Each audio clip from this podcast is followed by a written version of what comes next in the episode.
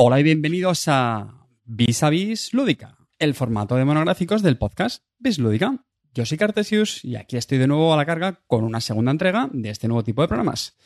Por si algún despistado, recordamos que, o sea, que no escuchó el, programa anterior, pero bueno, esto es un programa donde solo vamos a hablar de un juego, eso sí, lo vamos a hacer muy a fondo, vamos a intentar dar todos los detalles, sobre todo con pinceladas estratégicas y por encima de todo con mucha pasión. Y como no es un juego cualquiera, es un juego que al que tenía muchas ganas de grabar sobre él, que la verdad es que ha coincidido que muy recientemente, en el momento de grabar este programa, pues se ha, se ha, hecho, se ha publicado la, reedición de este juego, eh, de esta segunda edición. Pues, pues nada, nosotros que La Guerra del Anillo es un juego que a mí me encanta. Creo que es un juego además que, tiene muchos fans, muchos que levanta también pasiones, como, como a mí.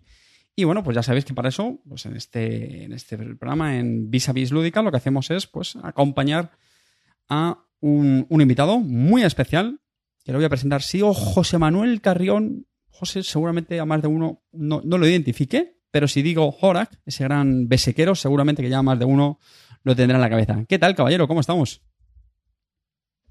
Muy bien, muy bien. Muchas gracias. Eh, es un placer estar aquí contigo. Muchas gracias, hombre. Igualmente. José, cuéntame, ¿por qué te gusta tanto la Guerra del Anillo? ¿No? Es un juego, no lo he dicho, pero le has dado un montón de meneos. Yo te he estado haciendo un poquito de, de, espionaje y por lo menos que tengas registradas, tienes a la primera edición, ¿vale? Porque recordad que este juego tiene dos ediciones, una primera, otra segunda, donde se emitieron ligeros cambios de, reglas. Tienes, mm, bueno, más de, más de 50 partidas. Eh, me consta que juegas a torneos, ¿no? Y ese es una, un, buen número para un juego que no es tan fácil de, sacar a mesa. Eh, no está mal, ¿no?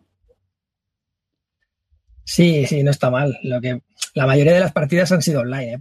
sí, eso porque al final es complicado de quedar y, y, bueno, pues muchas han sido online. Pero sí, de nuevo, bastantes han sido, han sido en mesa. Aunque bueno, ahora ya todo el mundo juega prácticamente a la segunda edición. La primera edición pues ahí, quedó ahí, pero bueno, yo creo que fue superada por la segunda y ahora es a la que juego únicamente. Eh, por cierto, vamos a aprovechar para comentarlo también, por si alguien que nos está escuchando no lo conoce. Hay, un, hay una aplicación con la que poder jugar online, es un, es un cliente, es que es una aplicación cliente, ¿vale? No, no, puedes jugar por una web, sino que es un programita que te lo, te lo descargas, eh, es fácil de instalar y, ya lo único que, bueno, creas un servidor, la gente se conecta, pero lo decimos, pues si alguien que no lo conoce le llama la atención, pues que, mire sobre todo por la BGG o que nos pregunte en los comentarios y, se lo recomendamos. Yo también lo probé cuando jugué los, torneos y es una aplicación que va, que va bastante bien. De hecho, alguna, alguna partida hemos jugado estos días, ¿verdad? Ya, ya, ya lo haremos sobre ello. Alguna, alguna. sí, sí.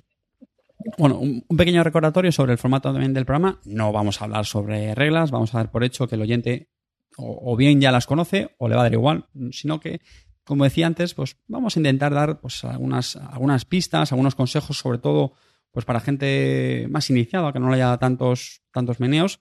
Y, bueno, pues sobre todo también este, este juego, como es un juego tan asimétrico, con además tiene diferentes tipos de victorias, vamos a intentar pues, eh, pues tratar, enfocarlos eh, por esos caminos, ¿no? Esos diferentes eh, caminos estratégicos, además hay diferentes facciones, líderes, vamos a, dar algunas, algunas pinceladas sobre, sobre eso, ¿vale? Y, bueno, lo, ha dicho también José muy bien. Nos vamos a centrar sobre la segunda edición, que creemos que es la que está ya más, más extendidas. Y hablaremos también sobre el juego base. En este juego se han publicado ya. Son dos expansiones, ¿no? Si no me equivoco. Sí, ¿no? Y está la tercera en camino, sí, sí. Ah, vale, genial. O sea que es eh, Guerreros de la Tierra. No, Señores de la Tierra Media y Guerreros de la, de la Tierra Media, ¿puede ser? Sí, sí, sí, correcto. las, las, tengo pendientes de. Yo no, yo si te digo la verdad, no las tengo y porque, bueno, como tampoco tengo mucha opción de jugarlos en mesa y, bueno, pues prefiero ya, según qué cosas, no comprármelas porque ya, como, bueno, ya veo, estoy viendo tu estantería y, bueno, el espacio es finito y todo no cabe. Bueno, que es un juego base que da para muchas partidas además.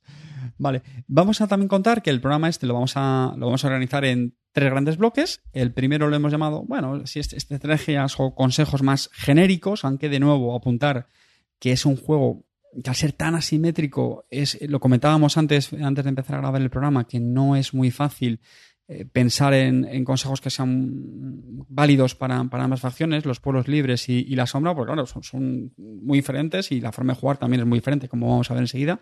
Pero bueno, algunas, algunas cosillas igual podemos sacar, ¿no? Yo ahora le haré aquí el, el, tercer grado a, a Horak, a ver, a ver qué, me, qué me cuenta.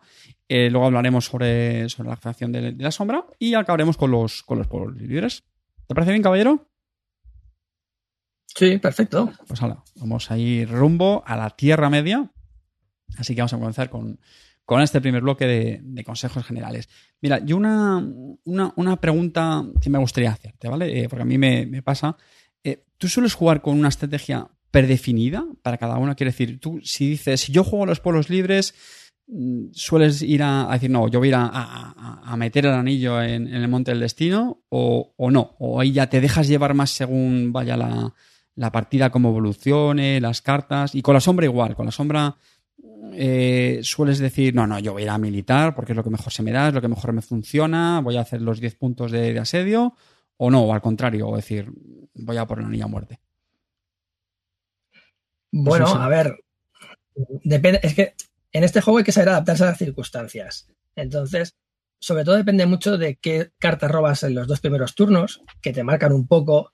Según qué cartas te vengan al principio, Mm, pues si no las usas, luego las vas a tener que descartar. Y si te. Entonces, hay que saber adaptarse. En este juego, siempre, siempre, siempre hay que saber adaptarse a lo que te viene, a tus cartas y las tiradas de dados. Entonces, yo como pueblos libres sí que intento ir normalmente a tirar el anillo. Mm, lo que pasa es que no, también me gusta tener cuidado lo militar, pues porque nunca se sabe. Y es rara la partida en la cual no suele haber una oportunidad a partir del turno 5 o 6, en la que, pues si hay un hueco y lo aprovechas, pues puedes ganar por lo militar sorprendiendo a la sombra. Pero yo, por lo general, como pueblo libre, suelo ir a, piñón a tirar el anillo. Sí, bueno, la verdad es que lo, estaba pensando ahora, los, pueblos libres sí que está más, más claro, porque al final, o sea, no pueden ir frontalmente, ¿no? desde el turno 1 militar, porque... bueno, eh, hay una excepción, hay una excepción que tú conoces, pero bueno, ya hablaremos. ya, vamos a dejar un poquito luego de, de, postre, ¿no? y como sombra, pues, bueno, yo la verdad soy más jugador de los pueblos libres. Es decir, eh, es la facción con la que más he jugado de calle y se me da mucho mejor que los pueblos libres. Esto, esto es así, hay que reconocerlo. Pero bueno, yo como sombra mm, intento ir a, corromper al anillo. A lo mejor, a lo mejor no que te ha pasado como, como, a mí, eh, que claro, lo juego con mucha gente que era su primera partida y eh, a mí me ha pasado lo mismo, ¿eh? me gusta más jugar con los pueblos libres y normalmente al, jugar más novel, no sé si tú tienes esa práctica, ¿no? Pero se le suele dar la, sombra porque, bueno, a, priori es más, es más sencillo, yo creo, ¿no? Sobre todo el tema de los personajes, el llevar a la comunidad y todo eso, al principio para el novato le, le, puede costar más, mecánicamente me refiero, ¿eh? Incluso a lo mejor también estratégicamente, ¿no? Yo creo que puede ser más, más desafiante llevar a los pueblos libres. No sé si tú coincides con eso. Sí, a ver, es verdad que la sombra, pues es entre comillas más sencilla, pues porque tienes los ejércitos y enfrente tienes los bastiones que hay que conquistar. Entonces es bastante intuitivo, voy a por ello y punto. Sí que si cuando ya empiezas a saber un poco más, pues ya empiezas a saber qué cartas hay que reservar para intentar meter corrupción y bueno, es un poco la curva de aprendizaje, ¿no? Pero sí que es verdad que si la sombra, antes se decía que si la sombra iba desde el principio a corromper, tenía bastantes posibilidades de, conseguirlo. En cambio, que si vas desde el principio a lo militar, pues mm, a ver, que también tienes, de hecho está ligeramente desbalanceado hacia la sombra, pero bueno, si los pueblos libres se dan maña en defender sus bastiones, pues se te puede atascar un poco la cosa. Y si se te atasca la cosa o si te meten una derrota que te quedas sin un, un ejército y tienes que tardar muchos turnos en reclutar para volver a mandarlo, ahí sí que pierdes mucho tiempo. Entonces, yo creo que es más, entre comillas, fácil intentar corromper, pero, pero bueno, mm, también es porque yo, francamente, yo soy más de los pueblos libres que de la sombra. Entonces, siempre, siempre intento, siempre intentaré corromper, siempre que pueda. Has dicho antes una cosa que me, ha gustado y es el, adaptarte, ¿no? A, la partida, a veces como salgas a mano de cartas, etcétera. Eh, y aún así, cambias también las estrategias ahora, esto que estamos hablando ahora, ¿no? Que por ejemplo, tú sueles ir más a corromper. ¿Te, pasa a veces que a mitad de partida dices, no, mira, eh, voy a dejarlo de la corrupción, voy a cambiar y voy a ir mejor a lo, militar porque estoy viendo que lo voy a tener muy complicado? ¿Eso te pasa en alguna partida? ¿O, no? ¿O suele ser más de martillo, pilón y a lo mejor si ya has emprendido una vía, prefieres seguirla ahí a, muerte? ¿Sabes a lo que me refiero? Sí, sí, pero te digo, es que hay que saber adaptarse. Entonces, a veces, por mucho que tú quieras, si en tu tirada los resultados no te dan para jugar las cartas que querías o hacer las acciones que querías, pues no te queda otra que hacer las otras cosas. Mm, es decir, si de tu tirada es todo para todo para antires, que es pues o juegas cartas como evento o robas cartas y ya está. O sea, estás un poco obligado en, función de las tiradas. Siempre puedes tirar algún anillo, pero no siempre los tienes. Mira, justo, has comentado el, tema de los anillos y ahora que estamos hablando del resultado de las tiradas, de, los dados de acción, justo que también quería preguntarte sobre eso. ¿Suele ser muy conservador de, cara a usar los anillos? O, muchísimo. Sí, ¿no? Eh, por lo general intentas, ¿no? Me imagino como pueblos libres no, no darle ese comodín a la sombra, ¿no? Y, no sé si con la sombra también te reservas mucho su uso para situaciones muy de emergencia o prefieres a poco que haya ahí una buena oportunidad para darle uso, darle zapatilla? Mm, yo como pueblos libres me cuesta horrores usar un anillo, salvo que sea absolutamente imprescindible. O sea, que, gastar ese anillo me dé una ventaja tangible y que vaya a mantener, no una cosa que, se, que vaya a subir y bajar y punto. Como sombra ya es diferente, porque, bueno, como no los tienes al principio, pues como no los tienes, pues, pues no, no piensas mucho en ellos. Y cuando te viene uno, pues yo intento mantenerlo, sobre todo, pues si quiero jugar alguna carta sí o sí y no me sale la tirada, pues ese anillo me permitirá jugar la carta. Pero los intento reservar también todo lo que puedo. Aunque sí que es verdad que con las sombras es un poco más alegre el jugar los anillos. Pero como, yo como por los libres intento reservarlos. Aparte, me, imagino que como suele tirar más dados normalmente, ¿no? Pues, bueno, no estás tan limitado a lo mejor en esas opciones, ¿no? Me imagino. Sí, sí, sí, eso es verdad. Entonces, bueno, a ver, que luego al final siempre hay una tirada que te sale rana y, te, yo qué sé, la típica tirada que salen tres o cuatro ojos y te quedas con tres o cuatro dados de acción. Sí, eso también pasa eso. Entonces, bueno, a ver, si están ahí, están para usarlos, pero que, bueno, mm, hay que intentar ser, eh, que maximizar su efecto. Hmm. Luego otra duda que siempre me ha surgido a mí en este juego es el tema de las cartas. Eh, si lo ideal es agotar o prácticamente agotar el, mazo en la partida o, no, o tú eres muy de dosificarlas, prefieres cuanto antes las vayas consumiendo mejor porque eso significa que le vas sacando partido a ellas. ¿Cómo es tu estilo aquí? Mm, a ver, es interesante que corra el mazo. Entonces, como pueblos libres lo tienes un poco más complicado, porque depende solo de, que salgan los dados para robar. Y al principio tienes la venida de Gandalf, pero bueno, no es habitual que Gandalf dure mucho vivo, con lo cual, pues bueno, haces lo que puedes. Como la sombra es un poco diferente, porque como tienes al rey brujo, que tiene su habilidad de combate de robar una carta en la primera ronda, si has usado carta, es mucho más fácil que corra el mazo. Entonces, bueno, los pueblos libres les interesa que corra el mazo para que salgan las cartas que te interesan, que normalmente son las de las losetas azules. Eso es. Y, a la sombra, pues un poco lo mismo. O las, a ir a por las losetas o ir a por cartas de corrupción. O por cartas de militar, en función de lo que se esté, se esté centrando en ese momento. Con lo cual, al final, siempre es bueno que corra el mazo. O sea, a ver, yo creo que no he llegado nunca a ver una partida que se me acabara un mazo a mí personalmente creo que no me ha pasado nunca. Sí que creo que alguna vez a mí tampoco, que a alguien le ha pasado. tampoco. Pero también es cierto que yo más o menos eh, sí que soy un poquito conservador. Yo creo de hecho que eh, escuchándote yo creo que peco de, conservador con, los, con, con las cartas.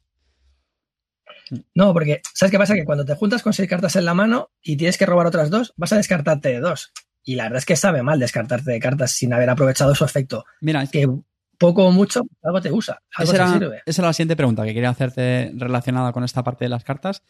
Y es si te condiciona mucho también cuando, cuando ya vas a superar el límite de cartas, ¿no? pues a lo mejor estás viendo que te vas a acabar el turno, ¿no? Y tienes cinco o seis cartas, sabes que en el comienzo del siguiente turno vas a robar dos más, lo cual eh, a priori te va, te va a obligar a descartarte de cartas. Eso es algo que, por ejemplo, eh, te suele condicionar mucho cuando juegas, cuando haces tus acciones, o al final veces que dices, bueno, mira, si me descarto de cartas, a hacer puñetas, no pasa nada. Sí, a ver, a veces te tienes que descartar y ya está. Una veces duele más que otras. Es decir, mm, hay alguna carta que es bastante poco habitual que se use y si la tienes, pues bueno, te la descartas y no pasa nada. Y hay veces que se te juntan manos con tres o cuatro cartas muy, muy interesantes y, te sabe mal. Digo, ostras, ¿qué hago? Entonces, si sale la oportunidad de una batalla por ahí tonta, dices, bueno, pues mira, la juego como evento de combate y al menos la amortizo antes que descartarla. Mm. Entonces, sí que hay que intentar gestionar un poco, un poco, ¿eh? También sin volverse loco, pero es, es, otra, es otra cosita. Hay muchas cositas que tener en cuenta y la gracia está en gestionarlas todas y, y las cartas es una. Sí, estoy de acuerdo. Y incluso hay veces como pueblos libres que parece que está deseando que te ataquen, ¿no? Para poder gastar la, carta del evento de, combate. Sí, sí, sí, es verdad. tienes, hay dos o tres cartas de los pueblos libres que son muy potentes y muy buenas y dice, venga, venga, atácame, atácame. Y, el otro está ahí como diciendo, no sé, no sé si atacarte. Hay que, y otra cosa, las, las cartas también, de hecho estos días le estaba pegando un, repaso a, todas y no sé si coincidirás, pero suelen ser bastante eh, contextuales, condicionales, ¿no? Muchas veces son, ya viene el, evento de, arriba o el de, o el de combate, pues muchas veces tienen un condicionante, ¿no? Si hay algún líder, si hay algún compañero, si no sé quién está aquí, si... ¿No? Hay algunas que sí, que te dan a lo mejor eh, refuerzos adicionales o, o, avances en el track político, etcétera. Pero no sé considerar que es un juego donde es verdad que tiene muchas condiciones, ¿no? Esos eventos. De nuevo, Mm, ¿Te, dejas llevar mucho por eso o al final, bueno, intentas que, no, no, te disperse mucho en la estrategia que estás trazando? Mm, a ver, inevitablemente algo influye, porque si tú ves que toda tu mano tienes cartas que te piden que haya un compañero en no sé dónde, pues claro, o me descarto de ellas o meto al compañero ese en no sé dónde, porque si no, las son inútiles.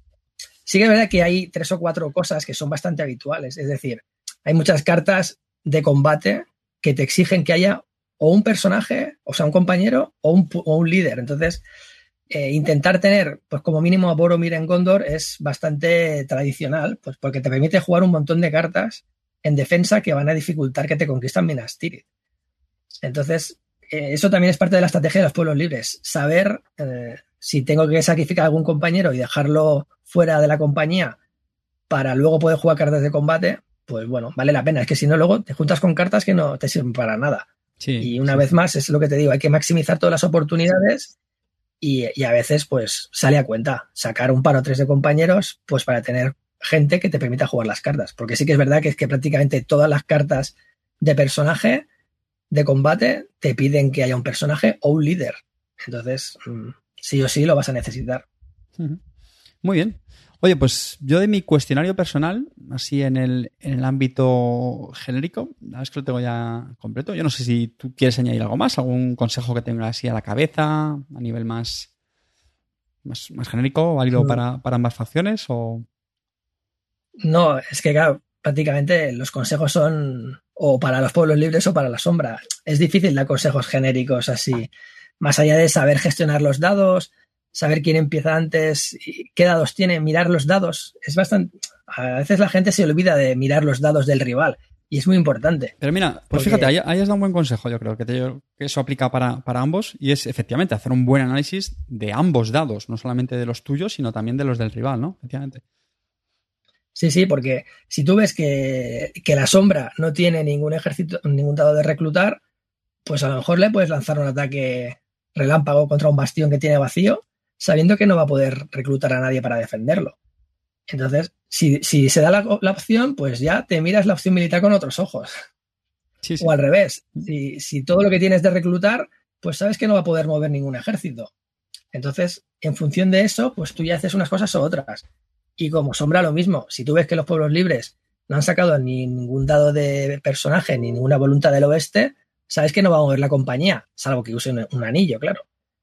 Pues entonces ya puedes hacer otras cosas. O al revés, si solo le salen espadas, mm, ya sabes que poco va a hacer militarmente. Entonces eso, eso es interesante gestionarlo. Sobre todo porque hay algunas cartas y reservarse el último, el último dado es el fundamental del turno. Llegar al, sobre todo, y el que juega el último. que es como un poco en el Toilet Stragen, ¿no? El americano juega y no hay respuesta. Estaba pensando en eso ahora. Pues aquí es lo mismo. El que juega el último no tiene respuesta. Entonces, eh, puedes hacer algunas eh, pequeñas perrerías eh, si te gestionas los dados y lo juegas el último cuando el otro ya no tiene. Eso es, eso es interesante. Que estaba pensando ahora, normalmente, si no, serán los pueblos libres, ¿no? Si mal no recuerdo, ¿no? Porque como los, los pueblos libres se pueden pasar, ¿no? Mientras que al otro le queden más dados, ¿no? Sí, sí, normalmente son los pueblos libres, pero alguna, alguna vez puede pasar que sea, lo, que sea la sombra el que juega el último dado. Bueno, oye, pues muy, pues muy interesante. Venga, yo creo que vamos a empezar ya con el, con el capítulo ¿no? de especificado de cada facción. Yo creo que vamos a sacar mucha chicha y tenéis Venga. muchas cositas que Sí, contar. sí. Así que empezamos por la sombra. ¿Te parece bien? Eh, Tú, tú mandas. Venga, pues de nuevo, ya dentro de, de estrategias o consejos relacionados con, con- con el ejército de, la- de las sombras, eh, sí que me gustaría preguntarte también, de nuevo, a, nivel más, más global, ¿vale? Antes de meternos en cositas más, más específicas. Eh, por ejemplo, yo, yo tenía aquí apuntado aperturas, ¿no? Yo no sé si tú coincides, pero yo creo que como jugador de la sombra suele haber una apertura clásica, ¿no? ¿Co- ¿Coincides tú con eso? Sí, a ver, más que clásica es que prácticamente es, es óptima. Es decir, eh, jugando dos, tres dados ya tienes, eh, pues normalmente a Saruman o al Rey Brujo reclutado. Primero has tenido que bajar a la guerra, pero que, que ahí eh, el primer turno es bastante no guiado, pero que bueno, que a poco que hagas, lo óptimo es hacer según qué movimientos. Entonces, poner en guerra a, la, a Saruman para reclutarlo y traer su, su dado extra y poner en guerra a, a Sauron, pues para reclutar también el brujo lo antes posible. Lo que pasa es que reclutar el brujo también es un poco, hay que hacerlo en el momento justo, no, no, no corriendo. Justo también te iba a preguntar por eso, porque para mí también ha sido una de las grandes interrogantes en, en- este juego. Insisto, al final a mí lo que me ha pasado es que yo he jugado bastante este juego, pero nunca, el- cuando jugué el torneo, nunca con gente de, de- mucho nivel. Entonces sí que es verdad que siempre he tenido una serie de, de dudas. Eh, por cierto, sobre lo de Saruman, yo tengo que confesar que para mí es una de las pequeñas pegas del juego. A mí sí que me gustaría que por lo menos ese primer turno de la sombra estuviera algo más abierto, porque yo creo que la, la salida de reclutar a, Saruman me parece obligatoria, sinceramente. Al final es un dado extra que te, que te va a dar, que te va a servir ya para el resto de la partida, salvo que pierdas a Saruman. Eh, pero creo que tiene mucho valor y, además requiere poca inversión realmente, ¿no? Es lo que tú has dicho, uno baja la guerra, dos reclutar y ya, ya lo tienes, ¿no? Si tuvieras algún tipo de dilema, porque uf, es que tengo que hacer una inversión de un turno entero, tal, pero bueno, con- normalmente con dos dados se consigue. Pero bueno, no, no me quiero enrollar con esto, pero no. El, el rey brujo, ¿cuándo, cuándo crees tú que sí que es eh, conveniente sacar el, el rey brujo? Más o menos, ¿no? No, no- no vamos a escribir nada en piedra en este programa, pero bueno. Bueno. Bueno, a ver, es que en Guerra del Anillo no hay nada escrito en piedra, o sea, cualquier turno. Salvo sacar a Saruman en el primer de- turno. Sí, prácticamente. Aunque bueno, según cómo podría llegar a, dar el caso en que no te interese o, que no puedas, pero bueno, si no puedes, no puedes, pero a veces no querer, "Oh, sacrifico a Saruman, sí, pero a veces se hace justamente porque si Gandalf eh, ha muerto y los pueblos libres tienen una voluntad del oeste, pues si puedes evitar mm, reclutar a Saruman hasta que haya gastado ese dado de voluntad del, del oeste, entonces lo puedes reclutar sin problemas porque ya no puedes reclutar al blanco. ¿Vale? Y a veces, según cómo, puedes decir, mira, ¿sabes qué? Si no me deja más opción y lo tengo que jugar obligado, no lo voy a reclutar. Eso hace que él pierda el dado de la voluntad del oeste para otra cosa. Y en el turno 2 hablamos. Y al final has perdido un turno. Pero bueno, que eso también va un poco a gustos. Y sobre el rey brujo, Esto, perdona, perdona, esto a lo mejor yo no, no lo conocía. O sea, si no está Saruman, el Gandalf el Blanco no, no puede salir. sí, Gandalf, Gandalf el Blanco no puede entrar en juego si no Ah, hay un vale. servidor de la sombra. Ah, vale, vale, vale. vivo o, vivo o muerto. Es decir, puede haber estado Saruman y haberse muerto, pero entonces ya, ya cumple esa condición para traer al Ah, ah, bueno, eso sí, bueno, es interesante. ¿eh? Claro, fíjate, yo creo que a mí nunca me, me ha pasado, porque al final la, la sombra es lo que decimos, ¿no? Que siempre suele sacarlo. Eh, pero fíjate, no me, no me ha quedado con ese detalle. Eso es interesante. Mira, mira, mira. Sí, es un poco lo que decíamos de fijarse en los dados del contrario. Entonces, la jugada típica, ¿no? Avanza la compañía, mueve uno, dos, tres veces si puede, y al final pues acaba pringando y normalmente se muere Gandalf. Si tienes una voluntad del oeste, lo vas a intentar traer al blanco lo primero, pues para ya tener un dado extra. Claro. Pero si no está Saruman en juego, ya no lo puedes reclutar, porque no se cumplen las condiciones.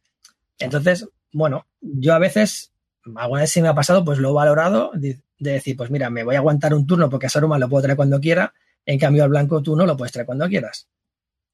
Y ahí pues ya es un dado menos que tiene él. Es verdad que es un dado menos que tienes tú, pero bueno, mm, yo he jugado partidas, bueno, y todo nos ha pasado, de que no ves una voluntad del oeste a lo mejor en 10 turnos. Sí. Te estás cagando en todo. Exactamente, o sea, pero vamos, y empiezas a, buscar la carta de, Galadriel para transformar un dado cualquiera en voluntad del oeste, a ver si la robo, porque es que no hay manera. O sea que malas rachas en este juego hemos tenido todos. Por eso que, a ver, eso ya también depende de muchas cosas, pero bueno, no, la gente, a ver, suele ser bastante de pim pam pum y, cuando te das cuenta ya está en el blanco en juego, Saruman en juego y un ejército de Minas Tirith en Osgiliath y en ese momento es cuando se recluta al brujo, porque conectando con lo que me preguntabas, eh, eh, eso como, cuando, como, cuando, reclutas al brujo se activan todos los pueblos libres. Bueno, a ver, no es que tenga mucha, mucha importancia, pero bueno, si lo puedes retrasar mínimo, lo máximo posible, pues también pues un poco mejor.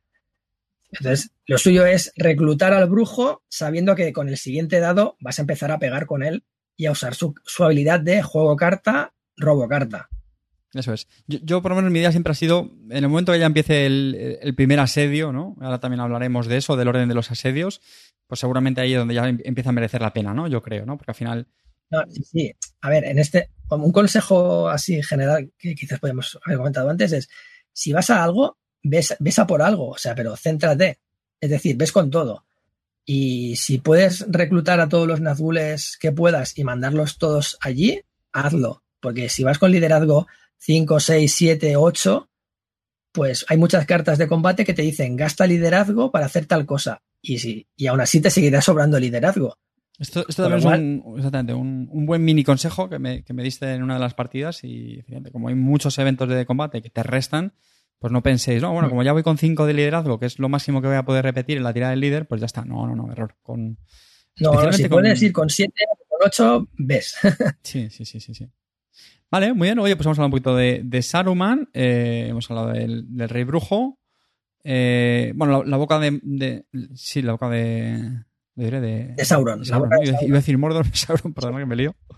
Eh, ese ya es más evidente porque, bueno, la compañía tiene que estar en el dentro ya de. vamos del, camino de, del camino de Mordor. Del, y ahí, pues bueno. El monte del destino. Eso. Eh, pues bueno, ya sí que entiendo, ¿no? Cuando ya la compañía llega ahí, pues ya que normalmente te interesará sacarlo ya en, ese momento, entiendo, ¿no? Sí, ahí con, eso no se contemporiza. Es decir, en cuanto se declara la compañía en el track de Mordor, en cuanto puedes lo reclutas. Porque, a ver, primero que es un líder que Gandalf no anula, cosa que a veces, según cómo, te puede venir muy bien. Porque la habilidad especial de Gandalf el Blanco de anular el liderazgo de los Nazgules puede hacer mucho daño.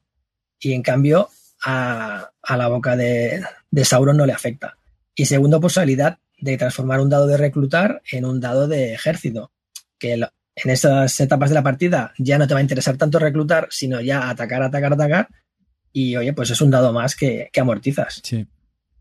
O sea que ya digo, con la boca de Saruman no, no, se, no se contemporiza. De hecho, a mí los líderes de la sombra me encantan, sinceramente. O sea, no sé si a ti te pasa, pero a mí me, me, gusta mucho. esa la habilidad de Saruman me parece buenísima. Y con el Rey Brujo, lo que hemos comentado antes, ¿no? De robar cartas y más cartas ahí. Que sí, que está limitado una vez por, combate, pero ostras. Eh, sí, no, no, a ver, yo con el Rey Brujo he llegado a hacer, mm, por, las circunstancias de los dados, no podía hacer apenas nada. Y hacer un ataque en un sitio que ni me iba ni me venía, solo para jugar una carta que tampoco me iba ni me venía, pero para robar otra. o sea, porque ibas necesitado y digo, bueno, pues esto es lo que hay. Entonces, es lo que decíamos de adaptarse a, los, a las circunstancias. Pues necesitaba robar cartas y no tenía dados, pues esa fue la única manera que se me ocurrió de robar al menos otra, para ver si robaba lo que yo quería. Vamos a hablar un poquito de, política, y no me refiero a las, próximas elecciones en, en, Cataluña que tenéis ahí. Jaja, chiste malo, perdón. Eh, porque has comentado antes, ¿no? De reclutar a, Isengard, de ponerlo en guerra pronto. Yo creo que, Sauron también, ¿no? Es, eh, suele ser muy, habitual, ¿no? Eh, los hombres del... ¿Perdón? No, no, sí, que, a ver, que bajarlos a la guerra, eso está claro. Primero, porque si no los bajas a la guerra, no vas a poder atacar con ellos. Que eso es un, error que, bueno, que nos ha pasado a todos. De, venga, muevo a los hombres, muevo los Mumax, venga, para adelante. Y cuando llegas a, a Pelargir, dice, venga, ataco Pelargir. Dice, pues no estás en guerra. Ostras, es verdad. bueno, pero estoy, pero dice, pero estoy muy enfadado. Estoy en guerra, pero estoy muy enfadado. Entonces, bueno, a ver, sí, hay que tener, primero porque necesitas para atacar, pero segundo porque también hay muchas cartas de estrategia de la sombra que te dicen, juégala si todas las naciones están en guerra o si tal nación está en guerra. Entonces, estar en guerra es fundamental, aunque luego, por lo que sea, no ataques, pero es fundamental. Y es también un poco, entre comillas, eh, un poco de contemporización que le da el juego a los pueblos libres para tener un poco de tiempo para hacer cosas, mientras la sombra gasta seis dados en bajarse todo el mundo a la guerra y, reclutar a sus líderes. Pero mira, por ejemplo, los, los pueblos del, sur y del este, ¿no? Eh, sí. Que esos son, de hecho, creo que empiezan un poquito más lejos en el track político, si no recuerdo mal. Eh, pero es igual, ¿los intentas bajar a la guerra cuanto antes o a lo mejor haces primero un, ataque, eh, pues no sé, bien con, los ejércitos de Isengard sobre el abismo de Hell o bien sobre Minas Tirith o, ¿Entiendes? ¿O no? O tú ya bajas todos, todos una guerra y luego ya vas tirando según veas. Es que depende otra vez de las cartas que tenga. Sí que si ves que tu carta, que tu mano tira más a cosas de los hombres del sur y del este, pues bueno, los, los bajarás a la guerra rápido y avanzarás con ellos.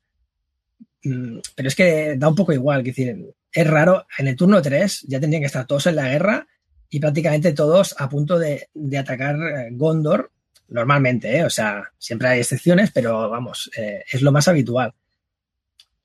Porque... Eso es una buena referencia, o sea, sobre el turno 3 tu cálculo suele ser ese, ¿no? Que ya están ahí todos con los cuchillos afilados sí, es que incluso aunque vayas a corromper a, los pueblos libres, es que no puedes descuidar lo militar. No te puedes permitir que Gondor eh, corone al rey, tengan un dado extra, empiecen a reclutar y, te encuentres con un ejército de gondorianos ahí que dices, bueno, ¿y ahora qué hago? Mm. Entonces, aunque solo sea para asfixiarlos y que no recluten, vas a tener que atacar Gondor prácticamente sí o sí, obligado. De hecho, yo, yo no sé si coincides, pero ahora que hablas de Gondor, yo creo que suele ser el, mayor grano en, el culo de, la sombra, ¿no? No sé si... Eh, bueno, Rohan también, Rohan también, si te descuidas y, le dejas respirar, te la puede liar. Yo, soy más de Rohan que de Gondor, ¿vale? yo, mi corazoncito es de Rohan. y porque hay un par o tres de cartas que hay que saber que existen, que sobre todo, bueno, Camino de los Bosses, Un día y una noche, que te permite... Hablaremos sobre ellos lanzar un ejército de Rohan prácticamente por la espalda y bueno, pues es maravilloso. pero, pero es lo que te digo, mm, si tú ves que, que la compañía va lenta o que Boromir sigue la compañía y tal, pues bueno, atacas Gondor y, lo aunque solo sea por asediarlo y dejarlo asfixiado y que no reclute. Y luego ya irás a por Rohan. Mm, entonces, sobre todo por el tema de lo que te comentaba del rey brujo que activa todas las naciones. Claro, Rohan, por ejemplo, mm, si está inactiva, no puede reclutar. Entonces, bueno, está ahí y ya la atacaré. No tengo mucha, mucha prisa. Eh, aparte porque el abismo de Hel, por ejemplo, es, está, es de los bastiones más fácilmente conquistables de la Tierra Media. Pero como si le das tiempo y sobre todo le das un motivo y le os activas, pues ahí tienes un problema y entonces tienes que correr. Por eso te digo que hay que ir sin prisa, pero sin pausa y, tenerlo y, amasar ejércitos, aunque solo sea para asustar y luego para disponer de ellos cuando los necesites. Bueno, interesante. Fíjate, yo mi, tendencia suele ser más eh, atacar lo, más pronto posible, sobre todo a, Rohan, porque como siempre la veo la, más débil, pues por aprovechar y luego ya hacer pinza con, con Gondor, por ejemplo, o algo así. Sí, no, sí, Lo que pasa es que no hay una táctica. A ver, si hay varias tácticas, digamos, eh, que son Vox Populi, de pues, primero haces esto, atacas por aquí, luego atacas por allá. Pero es, siempre va a depender un poco de cómo va la partida y qué, sobre todo qué personajes, qué compañeros están o no están en Rohan y en Gondor.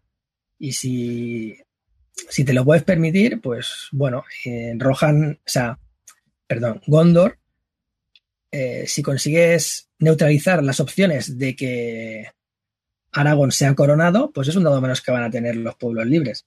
Que un dado. de 4 a 5, de 4 a 5 los pueblos libres, a ver, tarde o temprano saldrá Gandalf, eso es inevitable. Pero ya de 5 a 6, pues se nota, se nota bastante. Si tirar seis dados. Sí, sí, le, le, da la vida a los pueblos libres ese dado adicional. Sí, sí, sí. Entonces, es un motivo bastante poderoso para intentar ir a por, a por Gondor. Y Gondor lo normal es ir con los dos ejércitos que salen de, de Sauron y los Mumax por debajo, pues para Pelargil y Dolamrod. Mm, suele ser lo habitual. Bueno, interesante. Y eh, te voy a preguntar, eh, o sea, los, los, cuando asedias baluartes, por ejemplo, pues te puede, sueles aplicar eso, que lo dejas asediado, no, no inicias ataque, así te aseguras de que no puedes reclutar dentro y a lo mejor prefieres focalizar en otro o, no, o prefieres ya tomarlo.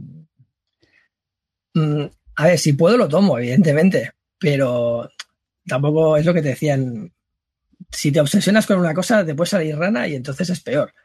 Entonces, si por ejemplo lo tengo asediado y ya está asediado, pues si se dan las circunstancias y me faltan dos o tres nadules más por reclutar, pues los recluto y los mando para allá. O intento asediar eh, Pelargir como mínimo, pues para ya tenerlo tamponado y que si me reclutan Dolanro, pues mira, ya, ya llegaré. Pero como mínimo que no, que no avance. Yo, soy más con la sombra de contemporizar eh, Gondor sobre todo porque he tenido bastantes malas experiencias de lanzarme a por Gondor y salir trasquilado. Sí. Eh, pero bueno, a ver, no sé, jugar con la sombra no es mi especialidad y soy bastante eh, agonías, ¿no? Entonces tiendo a, pensar siempre en lo peor y bueno, pues aquí tampoco, al final te tienes que lanzar, pero bueno, hay que lanzarse con cabeza. Es decir, ¿tú crees que es un juego donde hay que asumir muchos riesgos o no? ¿O es mejor tener la cabeza más fría y tener paciencia. A ver, la paciencia es una virtud, ¿eh? está claro que si, que si sabes aguantar hasta el momento adecuado, pues eh, te van a ir mejor las cosas que si te lanzas como un loco. Pero bueno, también dicen que la fortuna sonríe a los valientes. Entonces, bueno, a ver, una buena batalla, pues para eso no estamos aquí, ¿no? por la épica. Exactamente. si no, jugar a Eurogames. recalculando. Exactamente. Oye, pues se, hacen cálculos ¿eh? y, estadísticas. Sí, sí, sí, Y luego vienen las tiradas de dados que lo fastidian todo. Pero bueno, esta es la gracia. Si no, no sería un juego, sería, pues eso, un euro. Oye, ya que estamos hablando también de, bastiones, asedios, entonces, ¿sueles tener cierto orden, más o menos, en los asedios cuando llevas a, a la sombra? ¿O, por lo que te he entendido, Gondor sí que suele, ser una de tus prioridades. O... Sí, a ver, yo suelo, suelo, intentar ir a por Gondor, a por Minas Tirith y Pelargir lo más rápidamente bueno, perdón, eso, Minas Tirith, eso sí, sí. Y, como mínimo, no solo asediarlo, sino ya, y esto ya es manía mía, dejar tropas en la parte, en retaguardia, que impidan el juego de cualquier carta traicionera de los pueblos libres, que me metan un, un ejército en la espalda. Y entonces, una vez ya los tengo, pues ya bueno, sí, intentaré eh, asediar eh, mm, y conquistar Minas Tirith lo antes posible. Pero es. Mm, es que depende. Es que si te vienen cartas que van bien con Rohan, pues, pues primero iría por Rohan. Pero sí que es verdad que Minas Tirith suele ser el, el, primer, el primer objetivo claro. O sea, eh, incluso por lo que te dicen de que los pueblos, los, la sombra es mejor que lo lleven los novatos porque es más intuitivo, pues claro, más intuitivo que decir, ostras, tengo aquí dos ejércitos y tengo aquí Minas Tirith delante, pues venga, como los toros, ¿no? agitas Minas Tirith y embistes. Que luego hay otras, cuando ya sabes jugar, hay otras muchas prácticas y otras posibilidades y no es necesario ir a por Gondor, pero bueno, eso ya es cuando ya sabes jugar y, ya sabes otras cosas. Al principio es bastante, es lo más intuitivo y bueno, pues sí, ¿por qué no? ¿Qué, qué otras opciones son esas? Cuéntanos, cuéntanos a ver, es, ahí pues eh, la, parte, la parte norte, la parte de valle y el reino de los bosques, incluso los enanos, cuando ya si metes a los hombres del sur y del este en la guerra, tienes un pequeño ejército que rápidamente puedes reforzar y, plantarte allí con gente, con ellos y con la gente de Dol Guldur y, le puedes conquistar Valle y el reino de los bosques bastante fácilmente, porque además son bastiones donde no suelen llegar los compañeros. Los compañeros suelen ir a la compañía, se te puede meter en alguno en Lorien o con Rohan o en Gondor, que es lo más habitual, pero ese camino suele quedar bastante descuidado y, al final son cinco puntos. Eh, entonces, bueno, si te lo sabes eh, montar bien, pues son cinco puntos que suelen bastante fáciles. Y, Lorien, ahora que hablamos de, otros bastiones, Lorien suele estar en, la lista de, bastiones Lorien, Lorien tiene la, desventaja para los pueblos libres de que está al lado de Moria y hay una carta que es la del Balrog que es bastante bastante definitiva. Si, si te sale, bueno, Moria ya se, eh, se, Loria ya se puede dar por muerta, aunque bueno, luego siempre las tiradas pasa lo que pasa, pero está lo de Dol Guldur y lo más normal es que en un par o tres de turnos te has reclutado bastante fuertemente y que los elfos no hayan tenido tiempo de reforzarse. Entonces sí que es verdad que suele ser eh, bastante habitual que Lorien caiga. Que yo he tenido también partidas que he sufrido bastante, ¿eh? Con Lorien, ¿eh? Sí, sí. Sí, a ver, es que al final eh, siempre todo, el mundo tenemos batallitas y que, contar, ¿no? Pero es una cuestión de estadística. estando donde está Lorien, es bastante normal que sea de los primeros en caer. Y, pero Rivendell muy rara vez, me imagino, ¿no? ¿O, te ha pasado alguna partida? Rivendell es más raro, pero nuevamente, pues depende, ¿eh? depende de las cartas. Si te han salido cartas que te traen muchos refuerzos de Isengar, los Dunledinos y similares, o cartas de la sombra que te reclutan gente en los bosques ahí del, del debajo de Angmar, pues a lo mejor te puedes montar un ejército potente en un par de turnos y, y te ventilas a, a Rivendell. Mm, que sí que es verdad que de Riven hacia los puertos grises, la verdad es que apenas nadie va, pobres están ahí pues de espectadores, pero Rivendell no es tan raro que caiga. No es que sea muy habitual, pero bueno, pasa, pasa. Muy bien. Pues vamos a seguir con más cositas de esta, de esta estrategia militar. Eh, has comentado antes otra cosa que me ha parecido interesante, ¿no? El, tema de, también de reclutar a los Nazguls, ¿no? Cuanto antes. Yo no sabes decir a, todos los que hay disponibles, porque a mí en, la partida que juego contigo sí que me, luego me di cuenta que hay muchos muchas cartas que te permiten reclutar Nazguls adicionales. Me, me, me, llamó la atención porque no lo recordaba, la verdad. Eh, pero es importante, ¿no? también reclutar Nazguls al principio, agruparlos, ¿no? Sí, sí, a ver, todos, todos, a ver si no puedes todos, pero solo te quedan uno o dos por reclutar, pues bueno, pero lo importante es eh, focalizarte, ir con, ir con todo. A, donde vayas, ve con todo, si puedes, porque, a ver, sí que es verdad que pues, puedes poner un Nazgul, si lo pones encima de la figura de la compañía, pues para tener una tirada de repetición en la caza, eso también es bastante habitual, pero bueno, ya es uno. Eh, los hombres del sur y del este, pobrecitos, no tienen líderes. Entonces, pues les tienes que mandar un Nazgul si quieres que ese ejército tenga un líder para moverlo, por ejemplo, con un dado de, personaje. Pero una vez has asediado un bastión y lo vas a saltar, si puedes, junta todos los Nazgules que puedas para tener el máximo liderazgo posible y amortizar todas las cartas que te dan cosas bonitas eh, restándote liderazgo. Mira, volviendo al tema de los asedios, eh, ¿Sueles tener en la cabeza un número de unidades de, élite para, iniciar el asedio? ¿Sabes por qué lo digo, no? Porque cuando. Sí, sí, siempre, siempre son más de las que tengo. siempre son cortas, se quedan cortas luego, ¿no? Sí, sí, sí. Eh, a ver, yo no, tampoco me lo he planteado nunca, pero sí que es verdad que te sientes más seguro si vas con tres élites que si vas con. Yo creo que tres es un, es un buen número, ¿no? Tres es un buen número, no siempre lo consigues porque es un poco lo que, si no es que tengas que correr como un loco para asediar los bastiones, pero un poco sí. Entonces el equilibrio entre me espero un poco, recluto un par más de élites y luego avanzo, pues a lo mejor eso es el tiempo que necesitan los pueblos libres pues para declarar un compañero allí y liarte la parda. Hmm. Entonces sí que es verdad que también hay cartas que te permiten reclutar directamente en tu ejército, ¿vale? Las típicas cartas que se saltan las reglas pero bueno, no siempre las tienes. Entonces mm, hay que, hay que hacer el juego de manos y equilibrios con, todas estas cosas. Vamos a hacer una pequeña aclaración de reglas. Eh, no, vamos a detallar mucho, pero el tema de los, de los élites lo comentamos pues para cuando, cuando se inicia un asedio, que no acabe inmediatamente, sino que haya varias rondas de combate eh, degradando un, un élite por un, por un regular. ¿vale? Por eso la idea de llevar varias en un, en un mismo asedio. ¿vale? esa es la explicación. Vale, eh, bueno, muy bien. Luego, por ejemplo, en, en, Isingar, mmm, la sueles eh, poner con mucha defensa. Luego hablaremos de estos eventos ¿no? que, que amenazan Orthanc. Eh, no sé si sueles dejar muchas unidades. Yo, mira, en la, en la última, en la penúltima partida de torneo que jugué hace poco, la dejé vacía dije, bueno, acabamos de empezar la partida. Muy mala suerte sería que mi rival justamente tuviera, pues la tenía. Te la jugaste mucho, ¿eh? Sí, me la jugué mucho, pero mira, pues bueno, a veces, pues si. Estas son las cosas que luego te, acuerdas y te, te ríes. no, pero sí que es verdad que normalmente, pues sueles dejar mínimo mm, por valor de tres, es decir, o tres regulares, o un regular y dos élite y una élite. Pues porque, a ver, las cartas de los ENS, cuando tiran tres dados, y hombre, sí que pueden hacer tres impactos, pero lo normal es hacer uno o dos. Entonces, mínimo tres. Claro, si te pones cuatro ya estás más tranquilo. Pero claro, a ver, cuanta más gente te pongas, menos gente vas a mandar contra Rohan. Entonces, claro, pues es un poco también el buscar el, nuevamente el equilibrio. Y yo normalmente eso, dejo tres.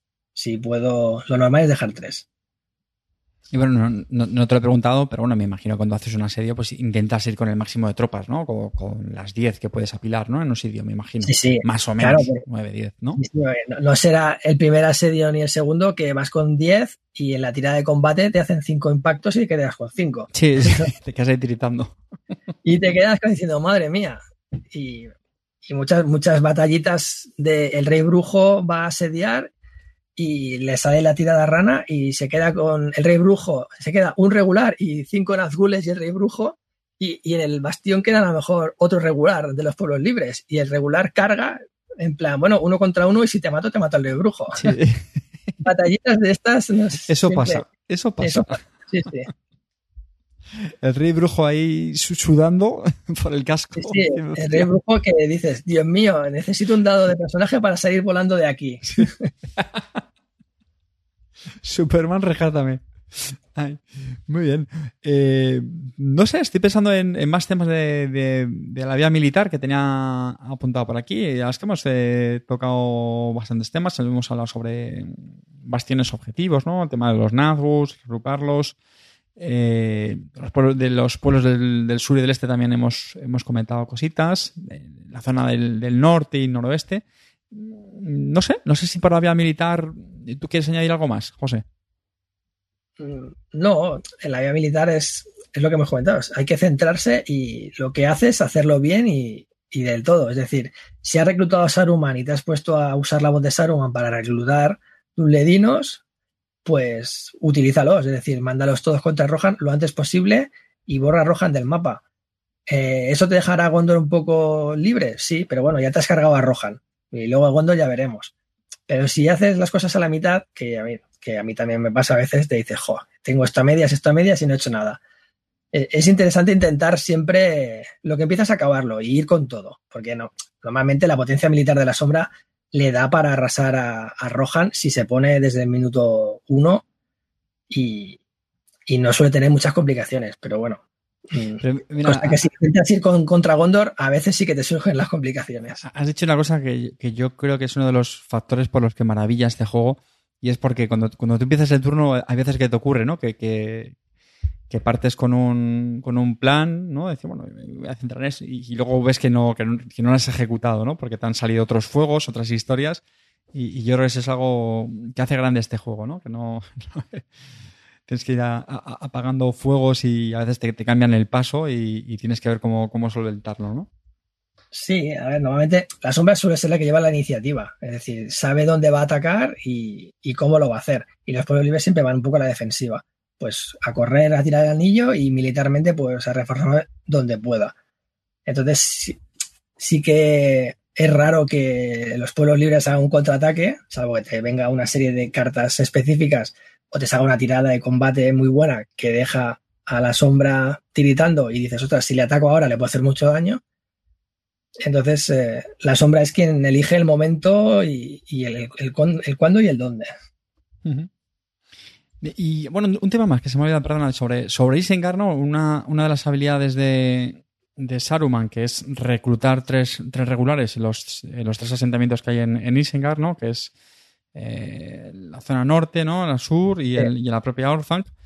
Eh, me imagino tú también sueles, ¿no? Haces reclutas, luego los agrupas, los conviertes en élite, luego en Orthanc, o, o, no, o eso crees que lleva demasiado tiempo. A ver, lleva bastante tiempo, pero es verdad que como mínimo tienes que convertir élites, porque cuando Saruman está vivo se convierten en líderes. que también son líderes que no se ven afectados por el poder de Gandalf, por ejemplo, de anular a los Nazgules. Entonces, si tienes la oportunidad de usar la voz de Saruman, pues hay que usarla, porque aparte eh, tampoco tiene tantas tropas Saruman. Eh, los hombres del sur, no sé si tiene 20 o 25, no me acuerdo, y Sauron diría que tiene 30. Sí. Hablo de memoria, pero es que yo no sé si tiene 16, 16 Urujai. Entonces, bueno, si se te no, no tienes tampoco capacidad de hacer un gran, gran, gran ejército, pues lo importante es reclutarlo deprisa. Y de nuevo también, si tienes algún, también depende de las cartas. Si te ha salido alguna carta de las que te da ventaja reclutando con Saruman, Furia de los Duledinos o alguna de estas, pues oye, aprovechala y junta un ejército. Y alguna vez, por ejemplo, eh, he conquistado la comarca con los, con los Duledinos, porque es una carta que te permite mover casi dos regiones y plantarte allí con un ejército de ocho, de ocho regulares tranquilamente, pues mira, la comarca es un punto que es, prácticamente es un regalo. Por, por hobbits. Sí, sí, sí. Pero es que también, es que esa parte del mapa, yo, yo solo recuerdo una o dos partidas en las cuales haya habido movimiento en esa parte del mapa. Está ahí el pobre. Sí, de hecho, es una de las cosas que yo creo que intenta cambiar en una de las expansiones. me parece que era la de Señores de la Tierra Media, me parece.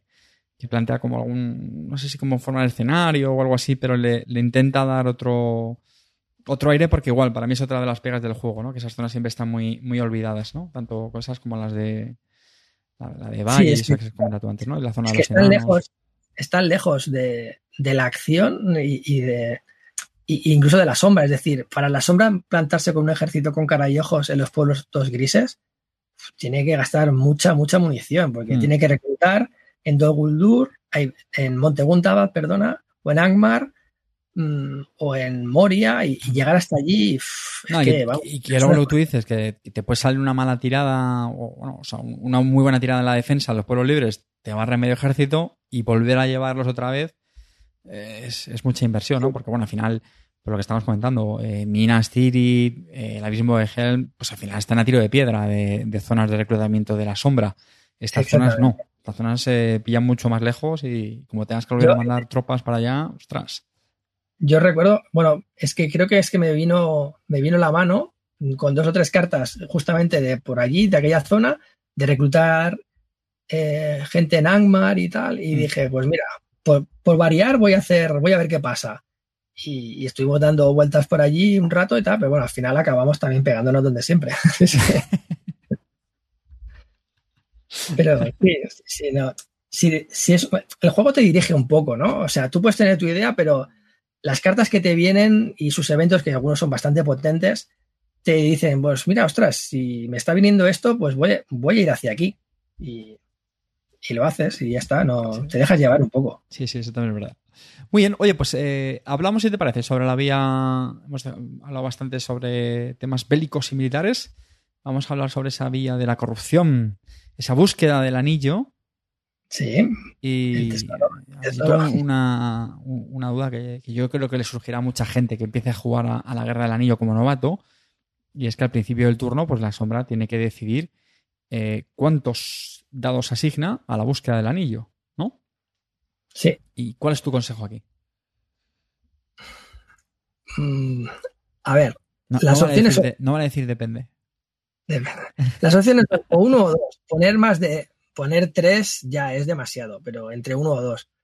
Si, las, si la compañía se ha movido en turno anterior, estás obligado a poner uno. Y si estás eh, especialmente interesado en, la caza, pues, pues pones dos. Pero más no, más no. Y también, a ver, estás obligado, depende del número de compañeros que haya, no pues, pero bueno, lo normal es que haya suficientes, ¿no? Solo cuando ya solo está Gollum como guía, que ya solo puedes poner uno obligado.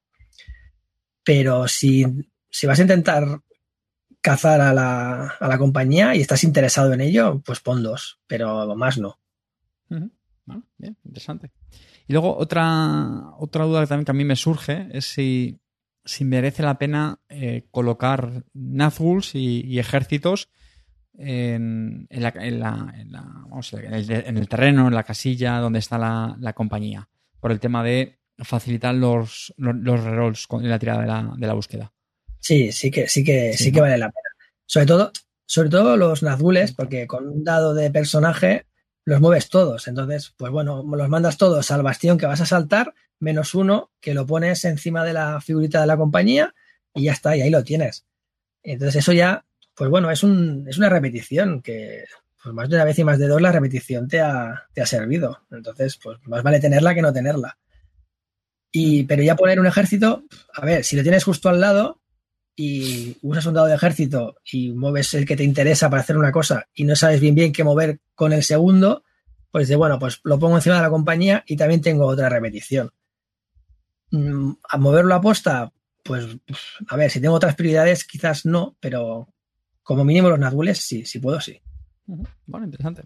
Y luego me imagino que todo lo que son los, las cartas eh, que te meten fichas, ¿no? Para luego en, el, track de, Mordor, pues esos me imagino que son también bastante, bastante interesantes de jugar, ¿no? Mm, sí, sí, vamos, o sea, estas cartas se juegan como evento sí o sí. el, evento de combate que traen asociado, vamos, yo creo que no lo he visto jugar en la vida. vale. Porque es que, claro, tienes que estar que la compañía esté justo ahí. A ver, a lo mejor quizás una vez, lo, pero una vez puntual y, pues, pero vamos, que dices, ostras, ¿qué está jugando como combate? No, es que mira, tenía esto.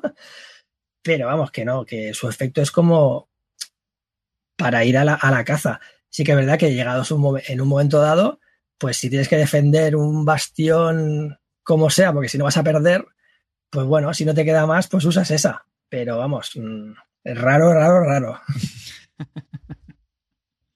Estuve revisando, me parece que hay como unos tres eventos, ¿no? Creo que meten fichas. Hay una que es, a mí me encanta, que es el a la araña. Tiras un, un, D6 de corrupción cuando sale. Además, me parece que para, ¿no? ¿no? avanza la compañía, creo, y no sé si la descubre también. Las cuatro losetas especiales eh, son muy potentes. No, el poder especial de Gollum no, no le hace nada, o sea, pasan por encima de él y bueno, cualquiera de ellas es, un gusto que te salga. Son muy perras, sí. Sí, sí, sí. Muy bien. Bueno, de, la verdad que estaba pensando, de la, búsqueda no, tenía anotado mucho, porque al final, no sé si tú tienes alguna idea más que aportar, porque, bueno, pues es la decisión de los dados, ¿no? Y luego los eventos que... Bueno, esto es lo que decíamos de gestionar los dados, ¿no? Si tú vas a ir a, a, cazar y a descubrir a la compañía, hay muchas cartas del mazo de personaje, prácticamente todas tienen que ver con la corrupción. Y muchas, eh, si la compañía está descubierta, le pasa tal cosa. Pero claro, tienes que tener el dado para jugar esa carta. Entonces tienes que tener la suficiente vista para decir, me guardo este dado como último recurso por si se descubre la compañía. Porque claro, si se descubre la compañía y tú resulta que no tienes dados para jugar esa carta, pues vaya gracia. Entonces, sí que tienes que intentar tener eh, siempre esa posibilidad abierta. Luego estamos la gente como yo que le echamos la culpa a la mala suerte de no tener luego los dados para poder jugarlos. Pero bueno. Sí, bueno, a ver, pero si tú haces una tirada y no te sale ningún dado para jugar, ningún, pues, pues no lo tienes. Pues ahí sí que no puedes hacer nada. Pero si lo tienes, pues intenta maximizar las posibilidades de utilizarlo. Porque lo que está claro es que los pueblos libres, en cuanto se descubren, a la primera que pueden se van a, se van a esconder, lógicamente. Entonces, no sueles tener muchas oportunidades de, golpear con esas cartas. Pero bueno, si la tienes, aprovechala. Sí, sí. ¿Alguna cosilla más que quieras añadir al, capítulo de la búsqueda del anillo? Eh, bueno, que no hay que obsesionarse tampoco. Es decir, eh, todas las. en la típica tirada de dados hay, hay los dos extremos o te salen un montón de ojos y te quedas que no te quedan dados para hacer nada en lo militar, o no te sale ningún ojo y claro, tienes un montón de dados para lo militar. Pero claro, si solo tienes un ojo en la casilla de la, de la búsqueda, pues la compañía se va a arriesgar a mover todo lo que pueda sabiendo que es muy difícil que te, que te pille. Mm, bueno, a ver, es lo que hay, pero intenta, intenta siempre tener opciones, tener como mínimo siempre una carta que, que que haga pupa a la, compañía, pues muchas son que la puedes jugar si la compañía no está en un bastión de los pueblos libres.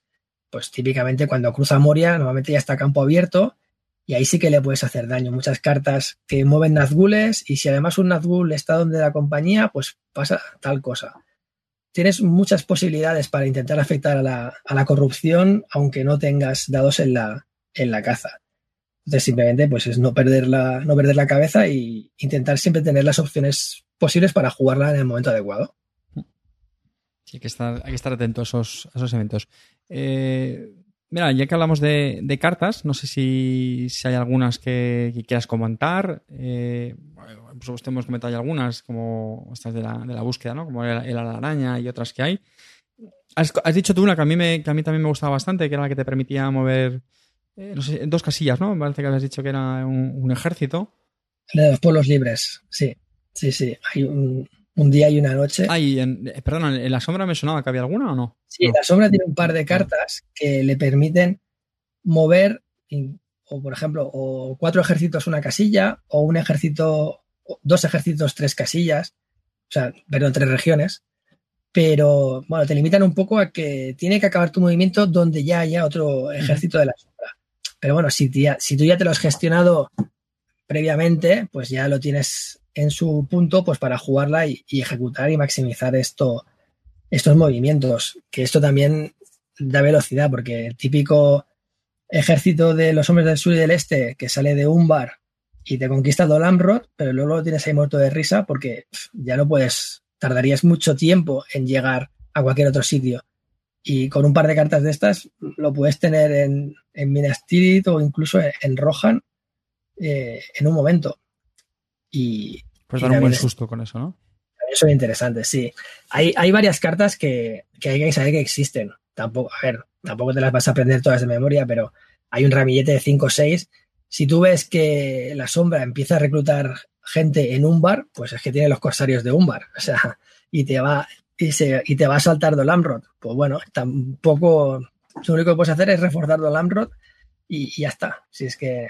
Pero que estas cartas pues existen y ya está. O sea, no, hay, no le puedes dar muchas vueltas. La sombra tiene muchas cartas que reclutan, pero los juegos libres también.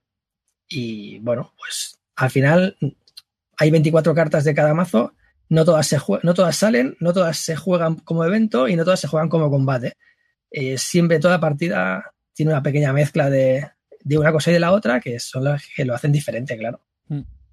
Bueno, pues, mira, has hecho una cosa que creo es importante, es, verdad que es muy, puede ser muy evidente, pero yo creo que está bien recordar el, hacer una lectura ¿no? del estado de la partida. Lo dices, si, si, ves que reclutan mucho en un sitio o en otro, pues ya, ya puedes ver por dónde van a caer ciertos palos, ¿no? O sea, ahí estar ahí. los corsarios de un bar es que es un clásico, o sea, ¿Qué, hace la sombra reclutando en un bar? O sea, pues, pues que tiene los corsarios, o sea, ya está, es que no hay más. Y luego de tácticas, eh, yo lo que quería destacar, aunque hemos también comentado el tema de los, de los Nazguls, eh, bueno, de hecho muchas requieren la, presencia de los, los Nazgûl, ¿no? Lo cual, lo que tú decías, ¿no? Si vamos a, hacer, a tomar un asedio, pues meterlos ahí o... Y, sobre todo muchas están muy orientadas, ¿no? A ganar bonificadores en, en las tiradas, yo creo, ¿no? Hacerse bajas a cambio y. Las cartas. Las cartas de la sombra, las de personaje, las de estrategia, prácticamente todas eh, te dan bonificadores a las tiradas de combate. Y son bastante, algunas son bastante, bastante demoledoras. Mm, lo que pasa es que hay que saber usarlas con un poco de cabeza. No, según qué cartas, no vale la pena usarlas si tu rival tiene cinco defensores, cinco élites eh, defendiendo un bastión, pues no, pero cuando ya solo le queda uno o dos, pues ahí es cuando se maximiza el, efecto y, a veces un impacto marca la diferencia. Es decir, que si le hago dos impactos aguanta y si le hago tres lo conquisto. Pues hay que intentar conseguir ese tercer impacto, como sea.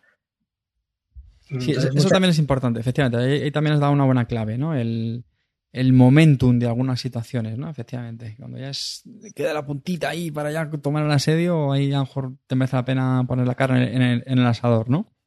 Sí, sí, sí. Aunque ya te digo, a ver, mm, es que, por ejemplo, la típica carta demoledora de la sombra son las que dan más dos a la tirada de combate.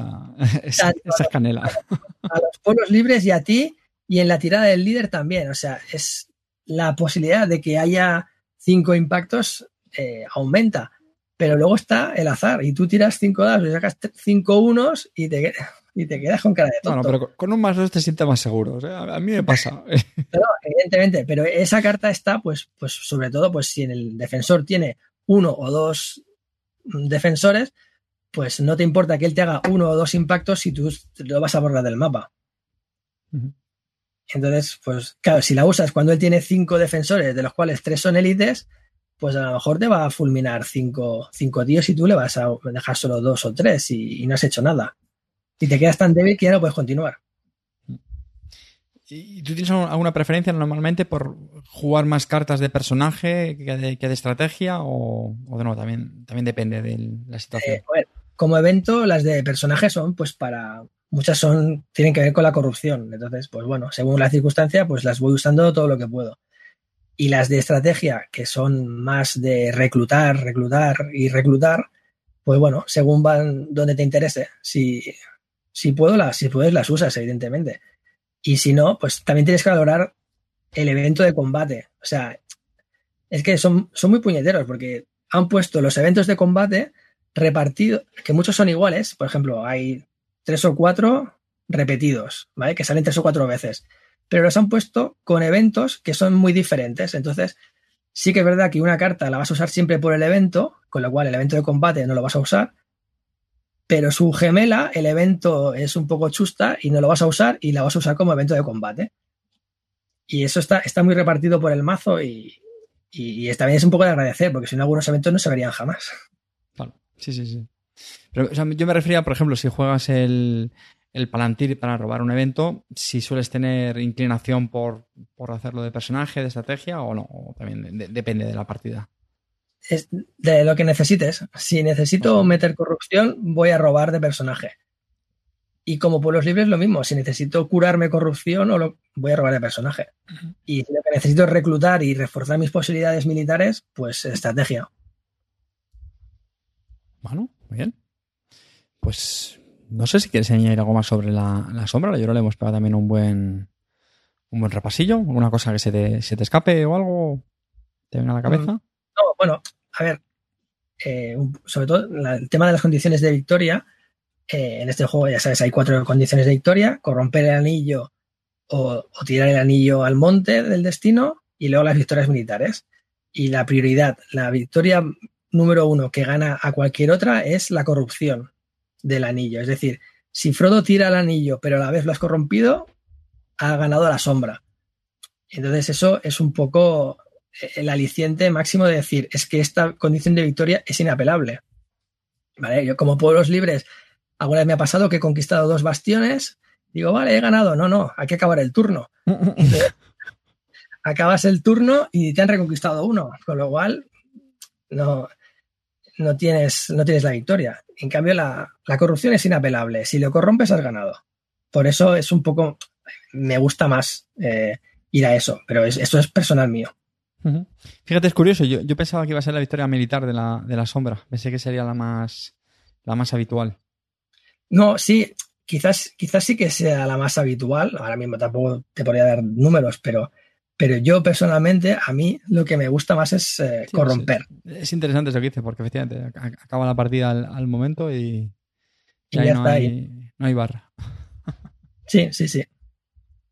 Bueno, muy bien. Oye, pues, pues ahí queda el capítulo de la, de la sombra. De todas maneras, ahora cuando hablemos de, los pueblos libres, seguro que saldrá algún tema cruzado, ¿no? Porque nos ha pasado ahora, yo creo, ¿no? Que al final pues es inevitable hablar de algo y, cruzarlo con la facción opuesta, ¿no? Eso es, normal. Muy bien, señor José, pues, pues nada, vamos a, ver qué, contamos sobre la agónica, los, agónicos pueblos libres, pobrecillo, ¿no? ¿Qué, qué agobio jugar con los pueblos libres? ¿No, te parece? Es, ¿A ti no te agobia? Es, que, claro, como estoy acostumbrado, pero... lo llevas por dentro es verdad, es verdad que cuando lo ves dices, vamos a ver, yo tiro cuatro dados y, mi rival tira siete y en, cuanto pueda ocho y nueve, hay algo que falla, ¿no? Como diciendo, ¿quién ha diseñado este juego? Pero sí, sí, o sea, está, la verdad es que el juego está muy bien diseñado porque, porque funciona. Es decir, el, el ratio de victorias sí que es que está ligeramente desbalanceado hacia la sombra, pero esto con la segunda edición se corrigió bastante y ahora están ahí, ahí, 55, 45 o 52, 48. Entonces, mm, pues la mecánica funciona. Y si funciona es pues porque los dados, por ejemplo, los de los pueblos libres, eh, de las seis caras que tienen, dos son espada y una es la voluntad de los pueblos libres, que es un comodín, con lo cual tienes un 50% de posibilidades de mover a la compañía en cada dado. Y como al final de lo que se trata es de tirar el, el anillo al monte del destino, pues prácticamente de tus cuatro dados, muy raro es que a menos dos no te permitan mover a la compañía. Hmm. Que al final es de lo que se trata. Y lo normal es que incluso a veces está hasta tres. Sí, yo, yo creo que sí. También la partida que jugamos a mí me suena en algún turno haber incluso haber, haber avanzado tres, tres veces. Eh, pues vamos a comenzar como lo hicimos con, con la sombra. La pregunta es, aperturas. Aquí me imagino que los pueblos libres está, aquí sí que está más, más abierto, ¿no? Me, me imagino. Eh, a ver, está, está más abierto dentro de los límites. Pobrecitos, que solo tienen cuatro dados. Claro. Empezando por ahí, efectivamente. A ver, la, la clásica de las clásicas es correr. Es decir, mover, mover, mo- me da igual que la sombra tenga tres ojos, que me da, me da absolutamente lo mismo, porque lo que quiero al final es que se muera Gandalf. O sea, Pobrecito. sí, sí, o sea, el comentario típico de empieza la partida y Gandalf tropieza con el dindel de, de Rivendell y se muere, pues esto, esto es así, esto pasa. ¿Por qué? Pues porque, bueno, porque es que Gandalf el Gris, su habilidad como guía, pues hombre, está bien, pero tampoco mata. En cambio, lo mejor que puede hacer Gandalf es morirse y traerte un dado de regalo. Claro. Entonces, pues bueno, al principio corres como si no hubiera un mañana para ver si se muere rapidito y, y ya está. No, no hay que darle muchas vueltas. Mm, más allá de eso, la otra opción es ir a lo militar, que, bueno, hay una táctica, digamos, eh, fabricada que si el rival no la conoce, pues puede desembocar en una victoria militar de los pueblos libres en cuatro turnos. O- Pero eso no es posible, no, no puede ser. Eso es inverosímil. no, sí, sí, esto, esto pasa. Esto pa- A ver, a ver, a ver, explícame, ¿cómo, cómo- cómo- cómo va eso? Explícamelo. Eh, a ver, es que la victoria militar de los pueblos libres eh, se consigue simplemente conquistando dos bastiones. Entonces, eh, bueno, esta, esta táctica fue inventada por un, por un jugador de la BGG, una leyenda entre, en el mundillo, que es Magic Geek, y que, bueno, desarrolló la, la manera de ir a la, por la victoria militar desde el turno 1. Entonces, claro, a ver, requiere, entre otras muchas cosas, que te salga según qué tirada al principio, más, más o menos, y sobre todo, si el otro jugador no ha oído hablar de esta táctica y no, no la ha visto nunca, Y, y no miro a nadie. no mira a nadie, parece mentira, pero funciona. Yo, a, a mí me la hicieron, y cuando me la hicieron yo me quedé con cara de tonto de decir, pero aquí qué ha pasado, ¿no? Y era una partida de torneo, imagínate, era de... Ostras. Entonces, claro, me lo quedé mirando y entonces lo analicé y dije, ostras, pues sí, claro, te tiene que, te tiene que salir, pero bueno, mm, si sabes aplicarla, pues consiste básicamente en mover a todos los compañeros, y, pero a todos, ¿eh? A todos y que llegue eh, rápidamente, lo más rápidamente posible, a, a Minas Tirith para coronar a, a Aragorn y Gandalf eh, que, es, ah, que se muera, digamos, si puede ser. Si no, si no tampoco es indispensable. Tampoco es indispensable que se muera. Y, y tener un ejército en, en Lorien. Reclutas ejércitos en Lorien y en Minas Tirith lo más rápidamente posible. Y conquistas nuevamente Moria y nuevamente algún bastión de la sombra, eh, aprovechando la habilidad de Gandalf el Blanco de anular el poder de los Nazgules. Esto explicado así es un poco, un poco rápido, pero es la idea, la idea general. Y amortizas las habilidades de, por ejemplo, de Legolas, que como príncipe del bosque, con cualquier dado puede bajar políticamente a los elfos. Y, y en dos, tres turnos has formado un ejército bastante competente y, y la sombra como diciendo, aquí qué está pasando. Porque es que, claro, como no es lo normal, claro, si tú no lo has visto nunca, pues no sabes. Ostras, han salido todos los compañeros y, y Frodo no se mueve. Frodo se queda ahí tumbado en el diván, fumando, fumando. Fumando pipa con, con, con el roto. Entonces, mm, vendría a ser el equivalente, entre comillas, salvando las distancias, a lo que sería jaque mate pastor en, en el ajedrez. Tal cual. Que tal cual. Lo que pasa es que, a ver, tiene sus riesgos. Evidentemente, te puede salir alguna cosa mal. Si el otro sabe de qué va, pues ya te lo va, vas a saber reclutar en los momentos adecuados y te lo dificulta. Y sobre todo que si vas a por ella y te sale mal, pues te quedas, estás muerto. Es decir, porque has dejado vacíos todos los bastiones de, la de los pueblos libres y prácticamente ya puedes decir que has perdido. Pero si te sale, pues bueno, si te sale, pues has triunfado. El, otro símil yo creo que es como tirar un penalti a, a lo panenca, yo creo. sí, sí, sí. Si te sale, eres un craft, pero hay como, como te pilla el portero. La que pasa es que, más que, a ver, esto es un poco, entre comillas, la anécdota, es decir, es una táctica que más o menos, pues es, entre comillas, conocida. A poco que ya empieces a jugar a esto, oyes hablar de ella y tal, y pues bueno, se puede contrarrestar más o menos fácilmente. Una de las maneras, por ejemplo, que es un poco lo que habíamos comentado antes, si tú no reclutas a Saruman, Gandalf el Blanco no puede aparecer. Con lo cual ya estás evitando que, tenga el poder de anular el liderazgo de los Nazgules. E, es una de las maneras de, neutralizarla, ¿vale? Y bueno, otra vez, evidentemente, reclutar como si hubiera un mañana para que no te pille. Yo, es una de las que tenía, una de las anotaciones. Bueno, por, antes de continuar, ¿vale? Con, estas, eh, digamos, bueno, aperturas o, acciones más comunes han pedido la partida, me imagino que la audiencia se, habrá dado cuenta de que efectivamente aquí mi amigo José Jorak me hizo un jaque mate pastor en, la encima en la primera partida que jugamos, ¿no? Cuando dijimos de grabar el programa, pues dijimos, venga, vamos a, echar unas partidillas antes que yo también lo quería refrescar porque lo, tenía un poquito hace tiempo que no jugaba y efectivamente se notó y se me quedó una cara de imbécil brutal, brutal, brutal, brutal, brutal. O sea, yo me sentí muy humillado porque, hombre, a ver, yo no me considero un gran jugador de granilla, pero tampoco me considero un, un bisoño, pero sí, sí que, sí que lo era, o sí que lo sigo siendo. y fue, fue muy divertido, la verdad. Perdona, José. Eh, comentamos entonces, mm, al principio, sobre todo, avanzar mucho a la compañía eh, para ver si con suerte se muere Gandalf. Por cierto, eh, pregunta, o sea, ¿tú lo sacrificarías a Gandalf incluso si sale un 1 de corrupción o no? O a lo mejor prefieres... Esta, es la pregunta del millón, la, la, pregunta del jugador de la sombra, no ves cuántos dados pongo en la búsqueda y la de los problemas es con cuánto sacrifico a Gandalf, yo creo. ¿Cuántos puntos de corrupción? hay gente que ha jugado mucho más que yo en el, y que dice que con uno basta. Es decir, que, vale, la, que vale la pena para tener lo antes posible. Porque, sobre todo si tienes un dado de voluntad del oeste en ese momento. Porque es lo que hemos dicho. Eh, sí, ahora tengo un dado de voluntad del oeste, pero nadie me garantiza que en el siguiente lo vaya a tener. Entonces, a ver, yo normalmente suelo esperar a, a como mínimo un 2.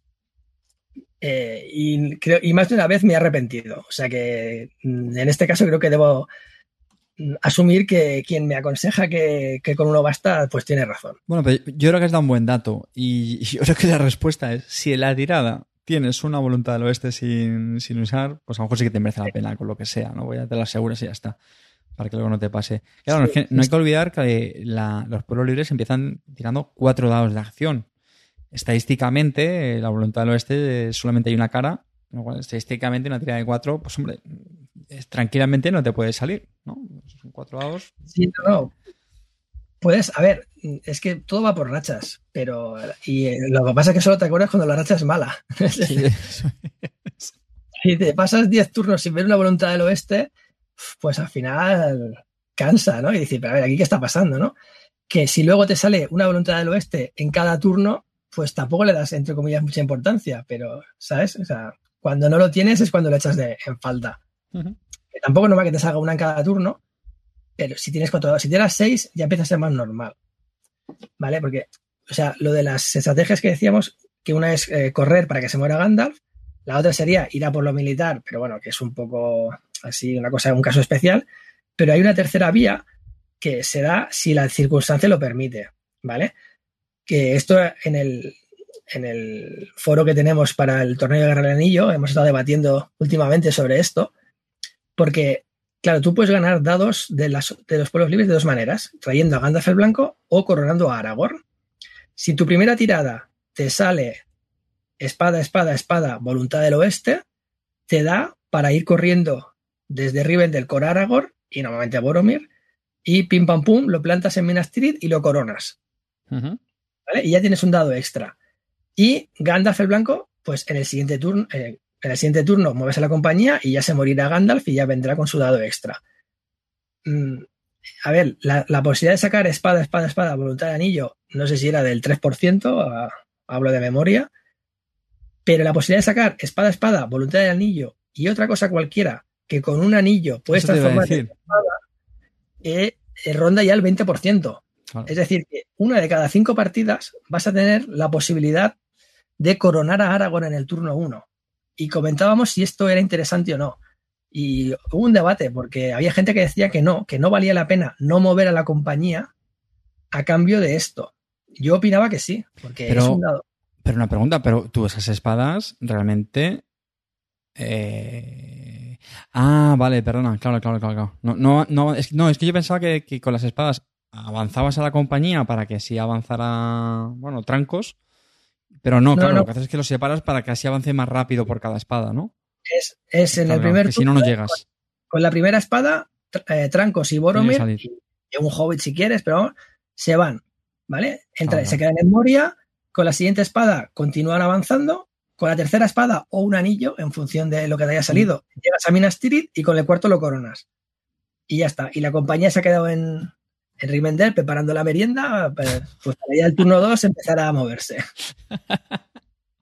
Claro, pero lo que dices, estás sacrificando ahí tres, tres dados. Bueno, es que sí, es interesante el, debate porque, claro, son tres dados que no estás aprovechando para mover la compañía. Que en este juego el, timing es brutal, porque hay una cosa que no lo hemos dicho hasta ahora, y yo creo que también es otro de los secretos de la, de la receta de, éxito de este juego, y es lo, lo, milimetrado que está. No sé si te coincidirás, pero a mí me parece que los finales siempre suelen ser apuradísimos. Totalmente. Si ganas tirando el anillo, vamos, sueles hacerlo ahí por los pelos. El Frodo ya está vampírico, está hecho polvo. si lo consigue tirar, vamos, ya está. Y la militar, lo mismo. Si la gana la sombra militarmente, eh, Frodo estaba ya ahí a puntito, estaba ya pegando el salto ya en el, monte del destino. Eso es una cosa también genial, porque genera una, tensión y una incertidumbre muy, muy chula, muy chula es lo que, es lo que decíamos, eh, está súper equilibrado partiendo con cuatro dados un bando y, siete el otro. Sí, la, verdad que lo piensas así y dices, joder, macho, que... Por eso, la, por eso la... A ver, un, jugador de los pueblos libres que consiga tener los seis dados, es decir, tener al del blanco y a Aragón coronado, pues vive mucho más tranquilo. Es decir, puede afrontar lo militar más o menos con garantías y, y puede mover a la compañía tranquilamente dos, tres veces lo normal es que pueda, ¿vale? Por eso yo soy partidario de si me sale la tirada, hacerlo, porque al final Gandalf se va a morir, porque a ver, tú vas a mover la compañía y al final se morirá. Pero mmm, Minas Street no, no, va a estar siempre ahí para coronar a Aragorn, hmm. con lo cual yo para mí es una cuestión de prioridades de, de, timing, ¿no? De, pues ahora puedo coronar a Aragorn, lo corono, y es más, y si luego en el turno 2 Mm, veo, no lo veo muy claro, cojo un dado de personaje y separo a Aragorn, dejo a Boromir en Minas Tirith y Aragorn lo mando a Rohan a, un, a, un, a una casilla que esté vacía y se queda ahí agazapado esperando su oportunidad. Como no está con ningún ejército, no le pueden matar, no le puede pasar nada y pues según cómo vaya la partida, pues hay dos, tres cartas que mm, si Aragorn está en una región de Rohan, pues puede liarte la parda. Sí. Sí, sí, sí. Por, eso decía lo de que se convertían en un, grano para, la sombra cuando están. Por eso, por eso yo prefiero, prefiero eso. Pero bueno, también entiendo que no mover a la compañía, pues bueno, pues sí, es un lastre. Pero luego llega el turno 2, ya tiras cinco dados y ya tienes más posibilidades de mover. Pero bueno, que al final todos son opiniones y tengo que reconocer que quien opinaba lo contrario que yo, pues tiene más experiencia que yo y, y entonces a lo mejor tiene razón, pero. pero aquí en el programa, ¿quién hemos tenido invitado? Esa ahora. O sea que aquí, aquí la opinión que vale es la tuya hoy. Al final, si al final es una cuestión de, hacer lo que a ti te apetece y lo que se sientes cómodo. Entonces, pues yo me siento cómodo haciendo eso. Y pues ya está, no pasa nada. Cada uno juega como. Eh, me ha surgido una, duda tonta. Si no avanzabas a la compañía y, generas un punto de corrupción, ese era solamente cuando estabas en Mordor, ¿no? O en. Sí, ¿no? Eso era.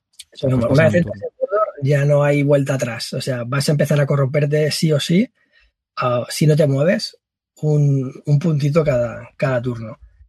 Pero sí, y bueno, es lo que hemos comentado antes, que normalmente cuando el momento clave, que Frodo está, que el siguiente paso ya es tirar el anillo, si vas a mirar la bolsa de las losetas, eh, normalmente suele haber un 30% de las losetas que te salva, que te permite ganar, y un 70 que te, que te fulmina, que te corrompe. ¿Vale? Las cosas suelen estar siempre ahí, incluso peor, ¿eh? 20%, 10%. Y la grandeza es que a veces te sale, tienes un 10%, solo hay una loseta y justo sale esa loseta. Esto, estos subidones, eh, bueno, son los que luego se recuerdan verdaderamente.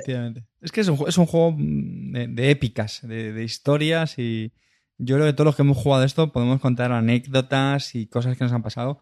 Y de nuevo, para mí eso es lo que hacen grande a este, este Guerra del Anillo y yo la verdad es que por eso tenía tantas ganas de hablar de él porque creo que es un juego que te puedes pasar horas y horas y hablando de él. Pero, desgraciadamente tenemos el tiempo limitado, así que vamos a continuar con, con la agenda de puntos que tenemos con los pueblos libres recapitulando un poquito, sea, corre, Forrest, corre. Sí, sí, sí. Vale. Y si, digamos, hacer también una apertura también más clásica, entiendo que avanzar en, los, en el track militar de las, de las potencias por donde te guardan los palos, eso entiendo que también es, habitual, ¿no? Sí, a ver, normalmente los dados de reclutamiento, pues, como no puedes reclutar si no estás en... No te queda otra, realmente. Usas para eso y ya está. Te pones a Gondor lo normal es ponerse a Gondor a una casilla de estar en guerra para cuando te pegue la sombra, pues tener tiempo de reclutar algo en Minas Street antes de que te lo asedien. Y pues luego, pues, o bajar a Rohan o bajar a los elfos, que los elfos son los únicos que empiezan activos.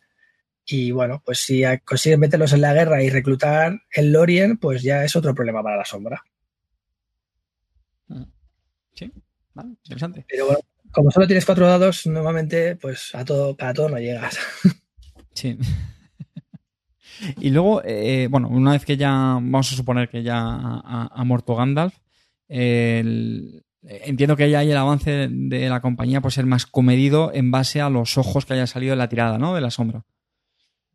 ¿O no? ¿O eh, tú sigues allá a pincho? No, eh, a ver, siempre con cabeza, pero si, a ver, si, si te sale la típica tirada de cuatro espadas, hombre, a lo mejor las cuatro me lo pienso de avanzarlas, pero hombre, mínimo dos sí, porque mientras tengas compañeros para ir asumiendo la corrupción, vale la pena amortizarlos. Es decir, a ver, mm, las, el guía tiene, cada guía tiene un poder especial y el de Aragorn Trancos es brutal. Hmm. Es decir, con cualquier dado puedes esconder a la compañía. Y eso vale, vale mucho la pena, porque te permite avanzar con dado de espada, uy, me han descubierto, no pasa nada, me escondo con este casco y venga, y otra vez, y te permite, te permite avanzar. Esto es que, que me cazan, sí. que me cazan y tengo que comerme dos de corrupción. Pues cojo una baja al azar y se morirá Legolas o Gimli o un Hobbit y me como uno de corrupción y ya está. Con mucha mala suerte se morirá Aragorn. Y bueno, pues a veces pasa. Pero bueno, yo como por eso, te, a ver, por eso te digo que muchas, no es tan habitual tener los seis dados. Lo normal es que Aragorn, pues según cómo, pues eh, muera eh, en, el, en el curso del deber, ¿no? Que se dice. y ya está. Pero la película sobrevive y, se casa. sí, en la película sí, pero, pero en el juego, lamentablemente, no será la primera vez que Aragorn, que Trancos es el guía, y hay una carta que te dice mata a un compañero al azar y, al azar se muere trancos. O sea que no, puedes contar con hay, eso. Hay un consejo que es, es verdad que es muy básico, pero yo creo que al ser muy importante vamos, vamos a hacerlo explícito. Y es aunque es verdad que lo, has dicho tú al, principio del programa, eh, y es que la compañía hay que ocultarla cuando esté, cuando esté, cuando la hayan encontrado, siempre, ¿verdad? Sí, sí, siempre. O sea, mm, eso es ley, yo creo, ¿no? Ley. Ahí, ahí sí que no hay, yo creo, condicionantes.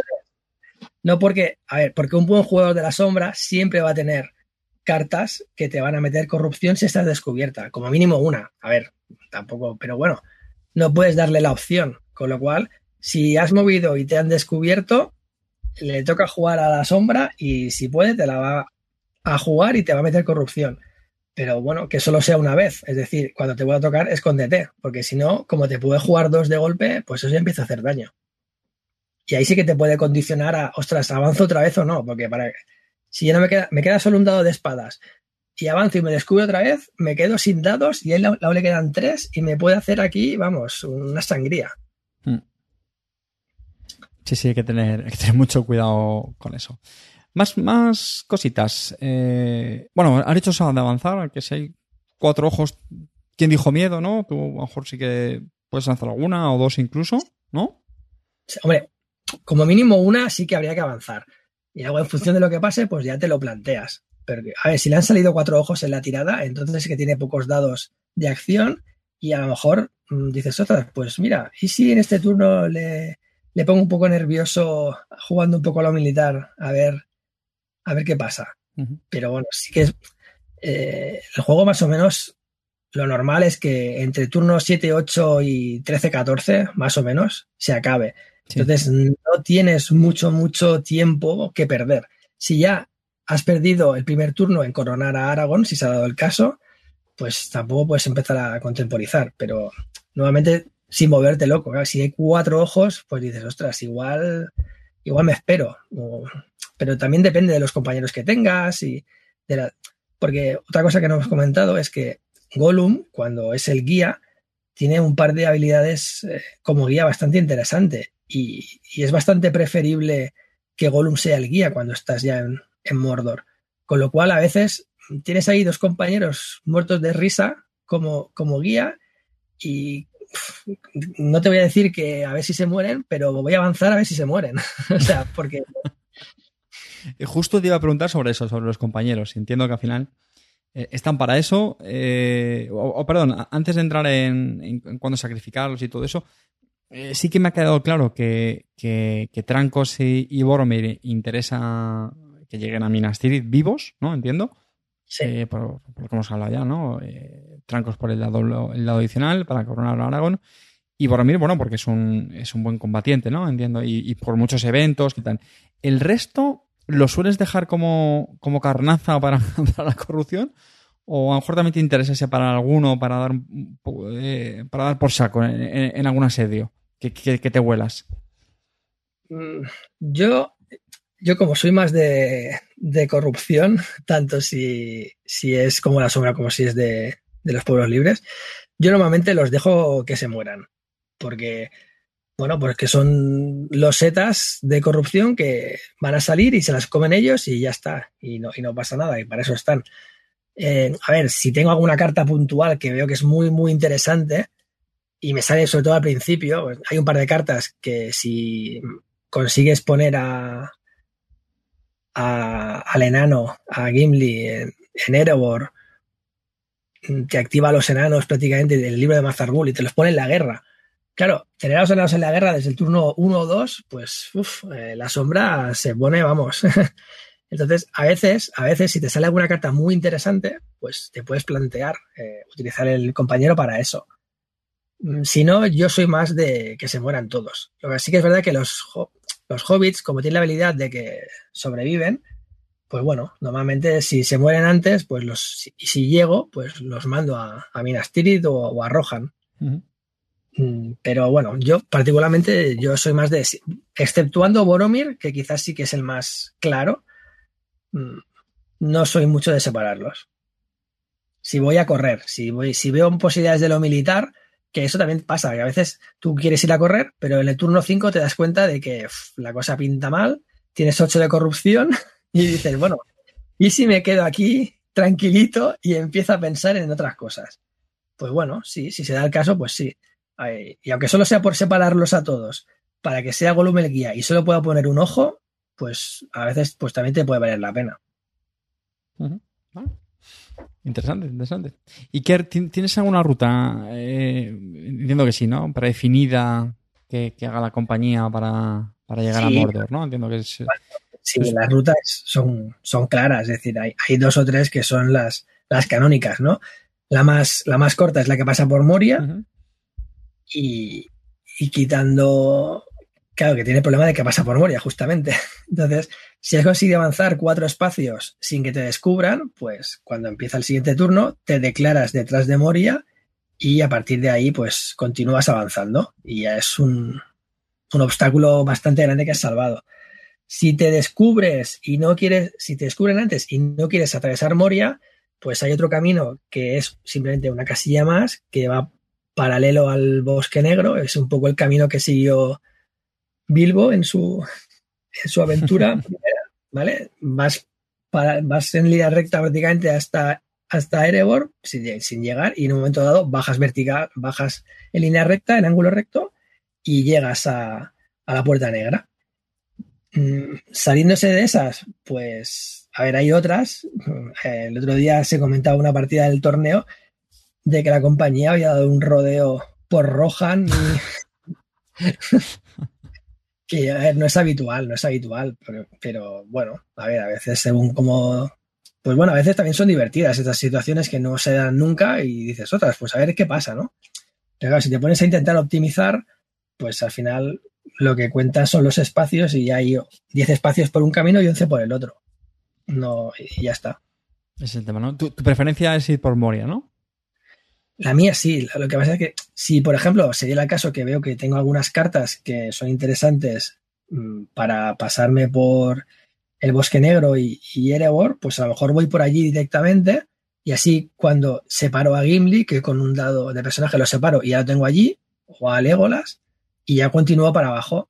Me he desviado una, un espacio, pero bueno, el beneficio de tener a esos personajes allí pues lo compensa. Oye, y de, cara a declarar luego la compañía dentro de, Mordor, las, las dos, los dos espacios que hay, son, en, en, principio no hay preferencia, ¿no? ¿O hay uno...?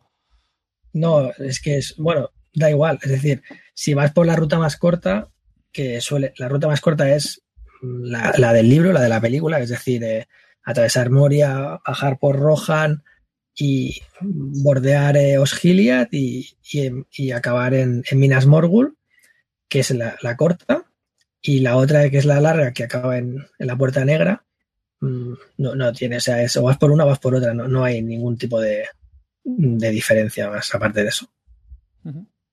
Bueno, bien. Interesante. Bueno, pues esto es de la parte de, de, de la comunidad, vamos, del anillo. Eh, yo lo hemos hablado bastante de todos, hemos hablado de, de, de la ruta, de que debemos ocultarla, el sacrificar a los compañeros, por supuesto. Yo creo, creo que ha quedado claro que Gandalf hay que matarlo antes.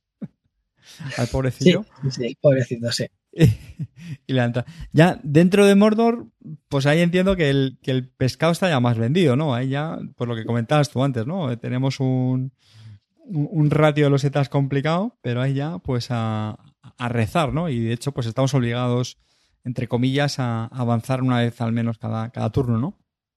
Sí, sí, aquí una vez estás allí ya, ya no hay otra que, que tirar para adelante. Entonces, bueno, mm, intentar un poco tener, tener cabeza, como he hecho ya varias veces, es decir, no te vuelvas loco, a ver si estás a punto de perder y hay que arriesgarse, pues bueno, pues sí, te arriesgas, pero si no, pues con avanzar una vez, o si lo ves muy, muy claro, dos, pues ya está. Pero y si tú lo si no lo ves, hay veces que vale la pena no avanzar y decir, mira, me como un punto de corrupción ahora, pero me refuerzo en otros sitios y robo un par de cartas a ver si hay suerte. Porque, bueno, es un poco lo que hemos comentado de las cartas. Las cartas de personaje, mmm, prácticamente todas tienen que ver con la corrupción. Tanto como para curarla como para prevenirla. Entonces, si te ves un poco apurado de corrupción, pues dices, bueno, mm, avanzo una vez y, y, rezo y si me sale bien, pues el resto del turno lo dedico a, a robar cartas si puedo y, y, si me puedo curar corrupción, mejor. Y para eso Gollum es, un, es el mejor guía que puedes tener cuando estás en, en Mordor. Mordor ¿no? Porque Mira. tiene sus habilidades y algunas cartas actúan con él y, y es lo mejor. Ahora que comentas las cartas, de nuevo entiendo que los, los eventos estos que se llaman, ¿cómo es? Eh, juégalo sobre la mesa, ¿no? O juégalo encima de la mesa. Esas entiendo que también son bastante partidarias, ¿no? De, de ser jugadas. Porque hay, hay, muchas de ellas que están asociadas sí, sí. A, a, ver, a, prevenir corrupción, de, ¿no? Las de la, los pueblos libres, la de Cota de, de Mithril, por ejemplo, eso es, vamos, eso es agua en el desierto. Te puedes salvar la vida más de una vez y más de dos. Y, al revés, y la sombra también tiene un par de, cartas de jugar sobre la mesa que también son muy, muy potentes y si pueden usarlas y sobre todo maximizar su efecto sin ningún tipo de duda, vamos. Sí, yo creo son cartas eh, bastante, bastante interesantes y potentes. Muy bien. Eh, pues hablando un poquito de facciones, las hemos dado así algunas pinceladas. Eh, yo creo Gondor y, Rohan suelen ser las, más expuestas militarmente, ¿no? Yo creo que eso lo hemos dejado claro antes, ¿no? Quizá más Gondor eh, por, aquello que la sombra intente evitar que se corone Aragorn, ¿no? Eh, y los elfos luego un, poquito menos, quizá, ¿no? Y, luego ya lo que hemos dicho, ¿no? El norte y los enanos pues suelen ser ahí los, privilegiados, ¿no? Que, a lo mejor sí que están más, más lejos del, de, la ira de, la sombra, ¿no? Sí, sí, sí. Es. El norte y los enanos suelen ser bastante espectadores pasivos de, todo esto. Aunque si consigues eh, mandarlos a la guerra, pues eh, pueden meter a la sombra en un problema. Mm, sobre todo el norte, por ejemplo, desde el enclave de la Carroca, que está al lado de Monte si la sombra se despista, mm, si puedes juntar un pequeño ejército allí, estás a dos pasos de, del bastión. Y, es una, opción bastante que suele pasar. Y los enanos, sí, los últimos de los últimos son los enanos pobres. O sea, es que están tan lejos y, tan que, es que lo único que entran en acción es cuando llegan los, elefantes y, les asedian Erebor. Pero si por casualidad has conseguido ponerlos en la guerra antes y tener tiempo de reclutar un paro 3 de élites, los enanos también te pueden dar una seguridad defensiva en esa zona y, salvarte, salvarte la partida. Por eso hay un par de cartas en el libro de Mazar Bull y, otras que, que, te los pueden poner en la guerra directamente o avanzarlos mucho y, y bueno, si te salen al principio, pues casi que son cartas que te plantean un poco la estrategia, ¿no? Decir, voy a amortizar esto. Que hay pocas cartas que lo hagan, pero las si te salen, pues vale la pena. Pues mira, ya, ya que estamos hablando también de las cartas, yo que va a ser el, momento de, mencionar eh, algunas de ellas que yo creo que son especialmente relevantes. Y, yo por lo menos me, ha notado aquí el, trío este mágico, que es el, azote de, Isengar, ¿no? Que son el, despertar de los Ents, el camino de los bosses y la última batalla, ¿no? Que son... Corrígeme, creo que los tres funcionan igual, que es tirar... Eh, me parece que eran tres, tres dados son, o cinco dados, ¿cuántos eran? o sea, las cartas, las de hay tres cartas de los Ents. Eso es. Y que además tiene la gracia que se pueden concatenar, es decir si se cumplen las condiciones, mm, juegas una y a continuación juegas la otra y a continuación la otra. Mm. Con lo cual puedes llegar a disponer de nueve tiradas de dados contra el pobre, contra pobrecito Saruman. y es bastante, son bastante demoledoras. Sobre todo si, a ver, tres es difícil tenerlas, pero dos. Sí, dos yo creo que es fácil. Vamos, fácil. Tampoco, es, tan, tan raro que pase y si se da la circunstancia, pues bueno, a ver, si te suena la flauta y te cargas a Saruman, pues mira, eso que te llevas por delante. Sí, sí, sí. Y Saruman siempre vive con el miedo de decir, ostras, eh, que hay un. Normalmente es Gandalf el Blanco que está en Fangor y con eso solo ya cumples, ¿vale? Pero a veces, eh, bueno, si tienes. Si la cosa se te ha ido de madre y tienes a Gandalf en juego, pero no tienes a nadie en Fangor y plantas allí a, a Legolas, por decir algo, pues ya también cumplen las condiciones. Entonces, bueno, eh, Saruman no está tranquilo mientras no sepa que esas tres cartas ya no están en juego. Hmm, Porque esas, tres cartas, que como eventos son brutales, como evento de combate tampoco son mancas. Y si te sirven pues para defender Rohan, o pues a veces eh, hay que valorarlo y decir, mira, esta carta creo que vale más la pena para defender el abismo de Helm. Hmm.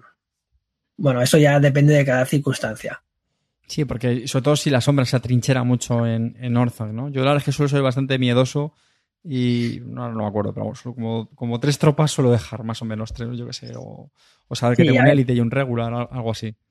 Eh, yo creo tres es el mínimo, mínimo recomendable. Mm. Ya si tienes dos élites, por decir algo, ya son cuatro puntos, o si tienes incluso otro más y ya son cinco, ya es, vamos, es, a ver, que poder puede pasar, pero vamos, ya es ciencia ficción. Y entonces ya dices, bueno, pues casi que voy a usarlas como evento de combate, al menos las amortizo. Sí, sí, sí, sí. ¿Y alguna carta más? que te ¿Algún evento así chulo que te, que te recuerde de, los pueblos libres que te, que te gusta especialmente jugar? O... Bueno, aparte de las que ya hemos comentado, de hay tres o cuatro de las que te transportan a gente de Rohan, que, que vamos, que también te condicionan la mano. Es decir, ostras, tengo esto, voy a ver cómo me lo monto pues para amortizarlo y clavarle el puñal en la espalda al jugador de la sombra, ¿no?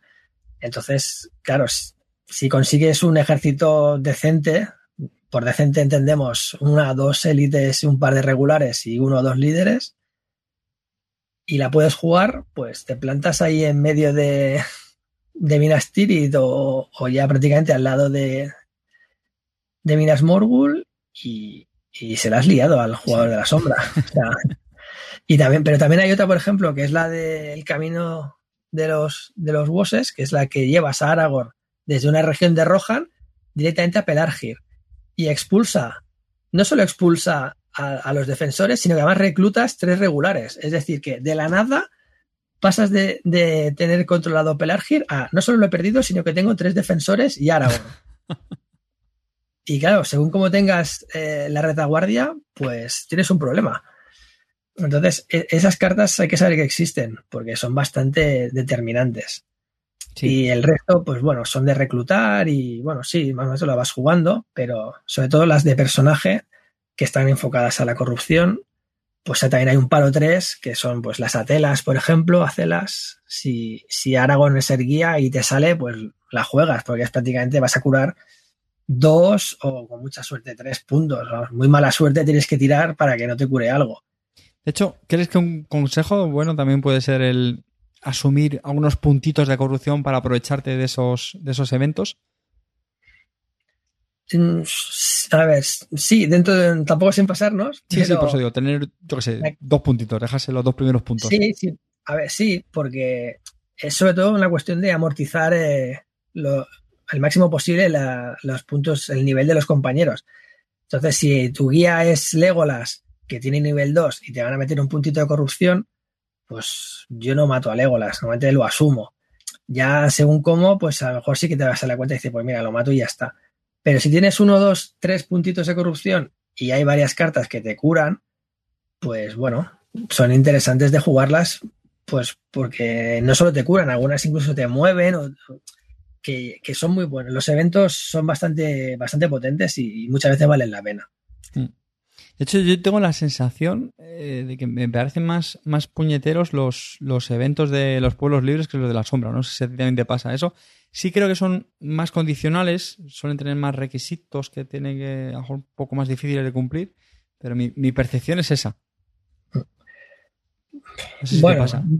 Los, a ver, las de combate, por ejemplo, las cartas de combate de los personajes sí que son puñeteras porque todas son si tienes un líder o si tienes un, sobre todo si tienes un compañero. Y pues, prácticamente muchas batallas no tienes compañeros. Entonces, eh, que ahí está la gracia de saber cuándo separar a alguno o justamente para amortizar todas esas cartas de combate que si no vas a tener que descartar. Pero como eventos, son mucho más determinantes los eventos de los pueblos eh, libres, que tienen, hay dos o tres cartas bastante determinantes en este sentido que quizás la de los sombra, aunque la sombra también tiene algunas que no se quedan cortas. La de, hay alguna, la de que te pone tres ojos extras en la, en la zona de la caza, o la de que te puede eliminar. Hay una carta que te elimina todos los dados de voluntad del oeste. Sí, esta también puede hacer mucho daño en, algún este momento. esta también, claro, si tú tienes una tirada que te salen dos o incluso tres voluntades del oeste, y el jugador de la sombra te los elimina, claro, te quedas sin tres dados. Que esto también, algunos consejillos así para los jugadores novatos de los pueblos libres es, si te han salido muchas voluntades del oeste, mm, primero gasta una, por si acaso el jugador de la sombra te cancela a los otros que no hayas perdido todos los dados sin usarlos. Y entonces, pues bueno, son algunas cartas que hay que saberse y ya está. Pero sí que quizás son un poquito más determinantes, las de los más, épicas. Quizás la palabra es épica. A mí hay una, hay una carta de, de, combate eh, que no es que sea una maravilla, pero a mí personalmente me gusta, es una, es una cosa mía. Creo que se llama Exploradores, puede ser que es la que te, te permite huir. Y joder, a mí me gusta, porque típicamente me gusta jugarla en, en, los, en los vados de Isen, porque ahí, ahí se empieza ¿no? con un, un pequeño ejército de, de, de Rohan pero que yo creo que viene muy bien cuando te, cuando te empieza el asalto desde, desde Isengard y oye, pues son tropas que te las llevas al abismo de Hell, las puedes retirar y oye, pues así hacen, hacen piña. Sí, sí, sí, ahí está bien, pero e, esa carta de exploradores donde puede hacer mucho más daño es en Osgiliath. Osgiliath, ¿no? Sí, también sabía, que es decir esa. Lo eh, mismo, ¿no? Con Minas Tirith. Con Minas... No, no, no, al revés. Piensa que Osgiliath eh, limita con Itilien del norte y Itilien del sur. Si va el jugador de la sombra y saca su ejército de 10 a Itilien del norte, ¿vale? Y ataca a Osgiliath, ¿vale? Tú juegas la carta de exploradores y te retiras, pero no te retiras a Minas Tirith, te retiras a Osgiliath del sur. Ah, vale. como luego te toca jugar a ti, juegas un dado de ejército y conquistas el baluarte que está vacío. Ah, claro, es verdad, sí, sí, sí, sí. Bueno, otra, bueno, lo que pasa es que otra cosa, eh, me parece que no te puedes retirar de donde te atacan, ¿no? O algo así era, me parece. ¿Puede ser? No, no, pero es lo, que te digo. Eh, Osgilia tiene Itilien del norte y Itilien del sur. Si te atacan del norte, te retiras al del sur, que ah, está vacío. Vale, vale, vale, Y como luego te toca, pues mueves y, conquistas el baluarte. Vale que solo vas con dos regulares. Ah, sí, sí, ya, ya, ya, lo estoy viendo bien en el, mapa, perdón, que te refieres. ya le has conquistado, el, ya de momento, ya va a tener que retroceder a, fumigar a esos dos y, ya es tiempo que has ganado. a fumigar. Oye, hay una pregunta sobre los pueblos libres que no he hecho todavía, que de hecho quería, quería arrancar con ello, pero al final nos hemos... Y es em, el, cuándo pasar. ¿no? No sé si yo creo también es otra, es una de las, de las dudas de, novato al principio en este juego, ¿no? Claro, lo que comentábamos antes, ¿no? Pues los pueblos libres empiezan con cuatro dados de acción, la sombra eran seis o siete, ¿no? ¿Puede ser? Siete. 7 de base. con Saruman lo voy a poner en 8. Hmm. Y entonces, claro, cuando se tiran, pues normalmente, el, o sea, perdón, siempre los pueblos libres tienen el derecho de hacer la primera acción, pero lo habitual es que tengan menos dados, lo cual, corrígeme, pero muchas veces lo que suele hacer es pasar para ver por dónde tira la sombra, ¿no? Siempre habrá casos donde no sea así. Eh, sí, eh, no. ¿Cuál suele ser tu, aquí tu política? Los pueblos libres, lo normal es que que, muevan siempre los primeros. Más que mover por, a ver, a no ser que tengas un fuego súper aparente, súper obvio que tengo que reclutar aquí porque me lo va a asediar, sobre todo es por mover. Porque, por lo que, es lo que te digo, si tú has sacado dos o tres voluntades del oeste y, tú sospechas que tu rival tiene esa carta eh, y se cumplen las condiciones para jugarla, pues entonces mm, mueve tú primero y gasta un voluntad del oeste, pues para lo que sea, solo porque si te la juega, que ya solo te quite dos dados, no tres. solo por eso. Luego también hay, otras, otros truquitos de que, a ver, si yo muevo primero eh, y, muevo la compañía, pues lo hago antes de que él tenga tiempo de hacer otra cosa. Pues, por ejemplo, jugar una. Si estoy en el track de Mordor, antes de que él tenga tiempo de meterme otra loseta o de jugar una carta que me meta más corrupción. ¿Vale? Entonces, suele. O, por ejemplo, eh, imagínate que yo que la compañía tiene encima un Nazgul y un regular que le están dando dos tiradas, dos repeticiones a la sombra. Cuando empieza el turno, eh, la compañía se declara a una casilla adyacente, con lo cual ya está libre de esos rerolls, ¿vale? Si no te mueves lo primero, lo primero que va a hacer la sombra con un dado de ejército es volver a mover esos dos y entonces has perdido la y gana otra vez los rerolls.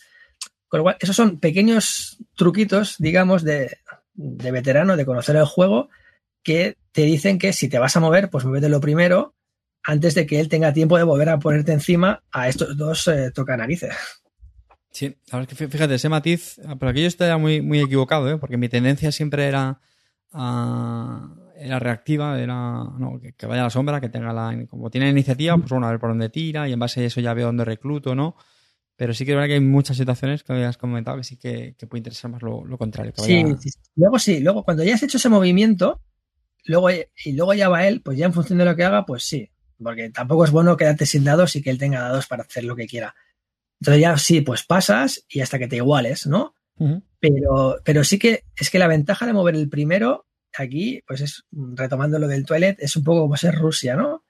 Eh, vas a mover el, das el golpe de, golpe de estado y, bajas del default, pues aquí es un poco lo mismo. Eh, los pueblos libres mueven primero y entonces eso evita que la sombra pueda hacer algo que luego durante el resto del turno te has librado de eso, ¿sabes? Entonces es una ventaja muy, muy grande y que hay que aprovechar siempre. Sí, señor. Mira, aquí un, Buen consejo nos ha dejado aquí el amigo José. Oye, y otro tema que no hemos hablado es la declaración de la compañía. Lo hemos comentado muy de pasada cuando hemos hablado de Moria. Eh, cuéntame, yo entiendo que una vez pasado las cuatro casillas, creo que habías dicho, ¿no? Que es lo que supone cruzar Moria. Sí. Si hemos avanzado cuatro en, el track de la compañía, pues entiendo que ahí sí que interesa declararla, ¿no? Porque así ya evitamos el riesgo de que nos descubran, ¿no? Y, entonces sí que tendríamos que sacar esa ficha adicional de, la caza por, el Balrog de Moria, ¿no? ¿Puede ser? ¿Lo estoy diciendo bien? Eh, a ver, eh, una cosa es que esté jugado el Balrog de Moria como carta y otra cosa es que te descubran cruzando Moria este o no. Eso, eso, eso, me refería, eso último. Entonces, claro, si te han descubierto, eh, pues a lo mejor eso te obliga a tomar el camino más largo y en vez de, eh, de atravesar eh, Moria, pues vas por arriba y es un espacio más que recorrerás, pero al menos no entras en Moria y te salvas de robar una loseta extra. Entonces, sí que es, lo, normal es eso, es cuando llevas cuatro, oye, me declaro, estoy aquí, ya he atravesado Moria y ya está. Y ah. luego ya. antes entiendo que tampoco es necesario, ¿no? No, no, no, para nada. No solo es necesario, sino que es contraproducente. Claro. ah, bueno, claro, claro. Sales de Rivendell, te pueden poner ya Nazgûl, tropa, ¿no? Exactamente. Entonces no, no, tiene, no se hace, vamos. Tienes que. Una vez has pasado Moria, sí, porque sobre todo, a ver, si no, mala suerte sería que vas avanzando, vas avanzando, ¿no? Te vienes arriba, uy, he avanzado ocho espacios y no me he descubierto. Y luego, pum, te descubre, tienes que atravesar Moria. No. Es mejor ir piano a piano. Y, luego ya una vez que, pasas Moria, entiendo que ahí, pues igual sigues avanzando eh, hasta que, o sea, si te ponen Nazgûl o, ejército encima, vamos, en la misma región que la comunidad, pues ahí entiendo que en los siguientes turnos sí que te interesará declarar a la compañía para salir de esa zona que bueno, si por lo menos lo obligas a, gastar una acción en, volver a reposicionar esas, esas tropas, de, esas tropas de búsqueda, ¿no? Y captura. Sí, es muy habitual. De hecho, tampoco, también es muy habitual que la sombra responda utilizando un dado de personaje para mover todos los nazgules y ponerlos preventivamente en todas las regiones posibles donde vas a acabar mm, declarándote en el turno siguiente.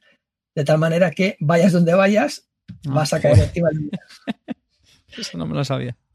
Claro, si es tu último dado como la sombra, y si tú ya ves que la compañía ha avanzado una o dos casi, una, una, a ver si son dos ya no, pero una sí, sabes que se va a declarar al lado de donde está.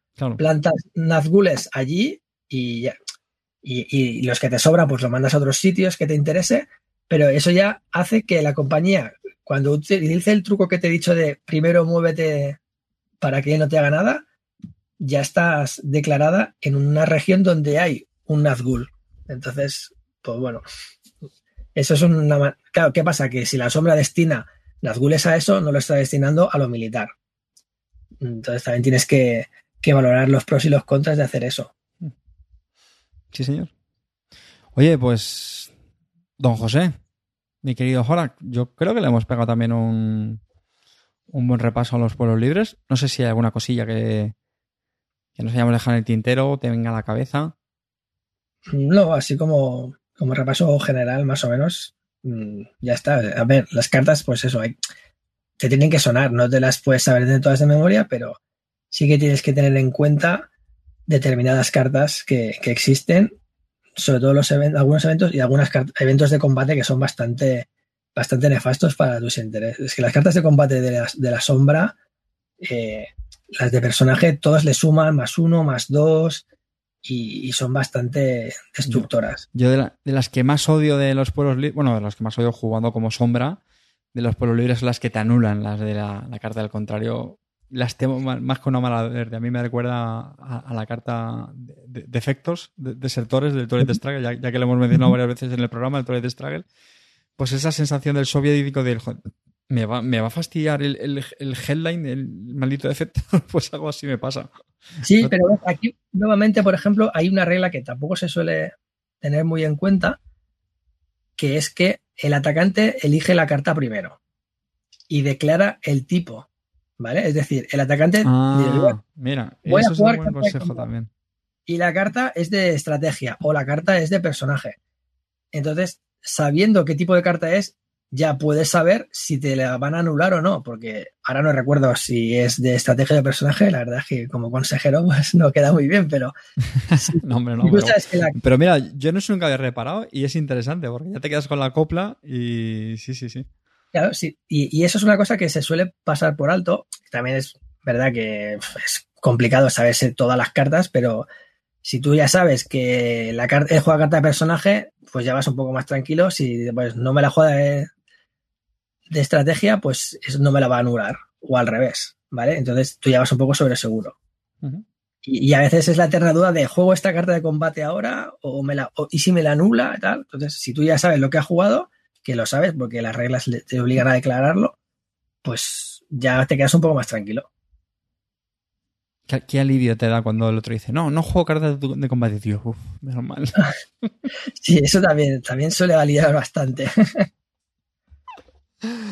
Señor, yo creo que, vamos a poner ya aquí al, broche al episodio. Llevamos prácticamente dos horas y, como digo yo, creo que le hemos hecho un buen compendio de, consejitos, de, trucos, de, estrategias. ¿Alguna, alguna, alguna que otra anécdota que pasará a, la infamia por mi, por mi parte? Así que, oye. No, pero a ver, a todo eso he dicho.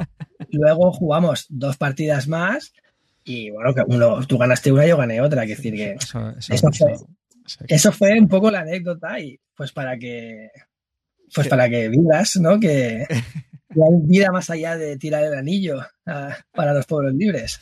Que, que, conste que eso no estaba en la escaleta, ¿eh? No, no, no, no, quería sacar ese tema, pero no.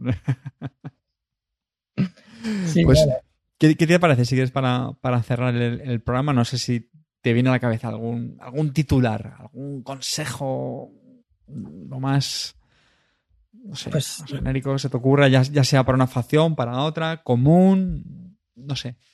No, a ver, este juego es, eh, bueno, es el típico, es el arquetipo de, de, juego, digamos, de épico, ¿no? De, de, que cada partida te cuenta una historia y hay que saber, pues bueno, vivirla y, y dejarse un poco llevar. A veces está bien tener una estrategia y saber lo que quieres hacer, pero a veces, eh, pues bueno, la vida te lleva por caminos que tú no pensabas y, y hay que adaptarse. Entonces, es el típico juego que te cuenta una historia y que genera situaciones que luego se recordarán largamente, ¿no? Y a los hechos me remito. de la... ¿Entiendes? Pues por eso es un juego que, que me gusta, entonces... Y que, y que es muy rejugable desde el punto de vista de que hasta que no sabes jugar con una potencia, con, un bando, y luego hay que aprender a jugar con el otro. Entonces, pues bueno, te, genera una rejugabilidad eh, bastante grande. Ya sin entrar en expansiones, que eso ya es a gusto del consumidor. A mí personalmente, pues no soy mucho de expansiones pero solo con el base ya tienes para contar batallitas. Más de 50 partidas que, llevas tú registradas entre, entre las dos ediciones, fíjate.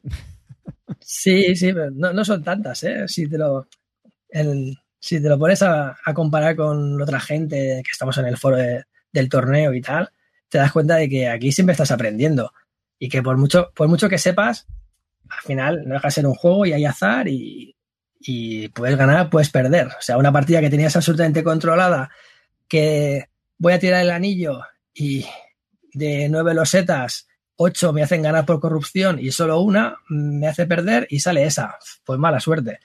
Pues, pero eso es parte de la gracia de, este juego, que, que, a ver, que evidentemente un veterano prácticamente va a ganar siempre al novato, pero eh, bueno, cuando la cosa está equilibrada, pues puede ganar, puede ganar cualquiera no, no es... Eh, no está la suerte prefijada, es decir, eh, yo tengo opciones de ganar a gente que sabe mucho más que yo, evidentemente tengo que saber un mínimo, pero mm, eso pasa en todos los juegos. Mm,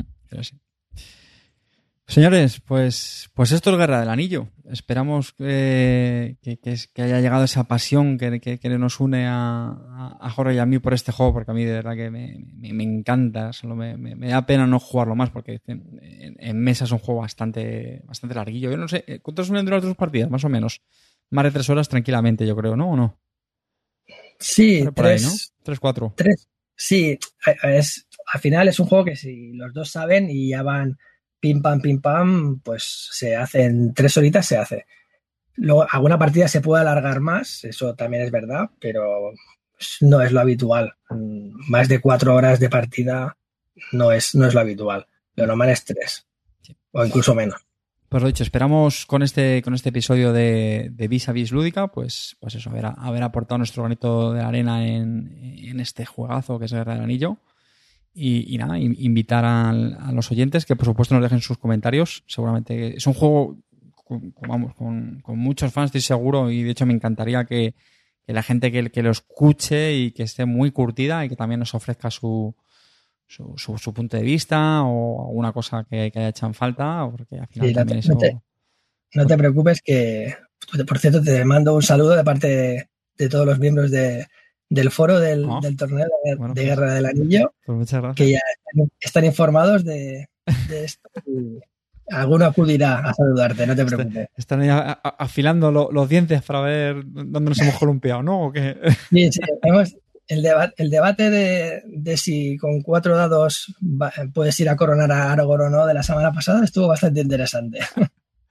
Pues de verdad que para mí eso, eso es lo bonito. Eso es lo, lo que hace también un juego grande, que se generen esos debates, eh, esas opiniones y que esto no sea ni blanco ni negro. Yo sinceramente, me, ha gustado mucho la, reflexión final que has hecho, ¿no? A veces que también hay que dejarse llevar, como la vida misma, adaptarse. eh, y, yo creo que eso es, es parte de, la, de la diversión también en, esta afición. Así que lo dicho, eh, ponemos punto y final. Señores, hemos hablado de Guerra del Anillo.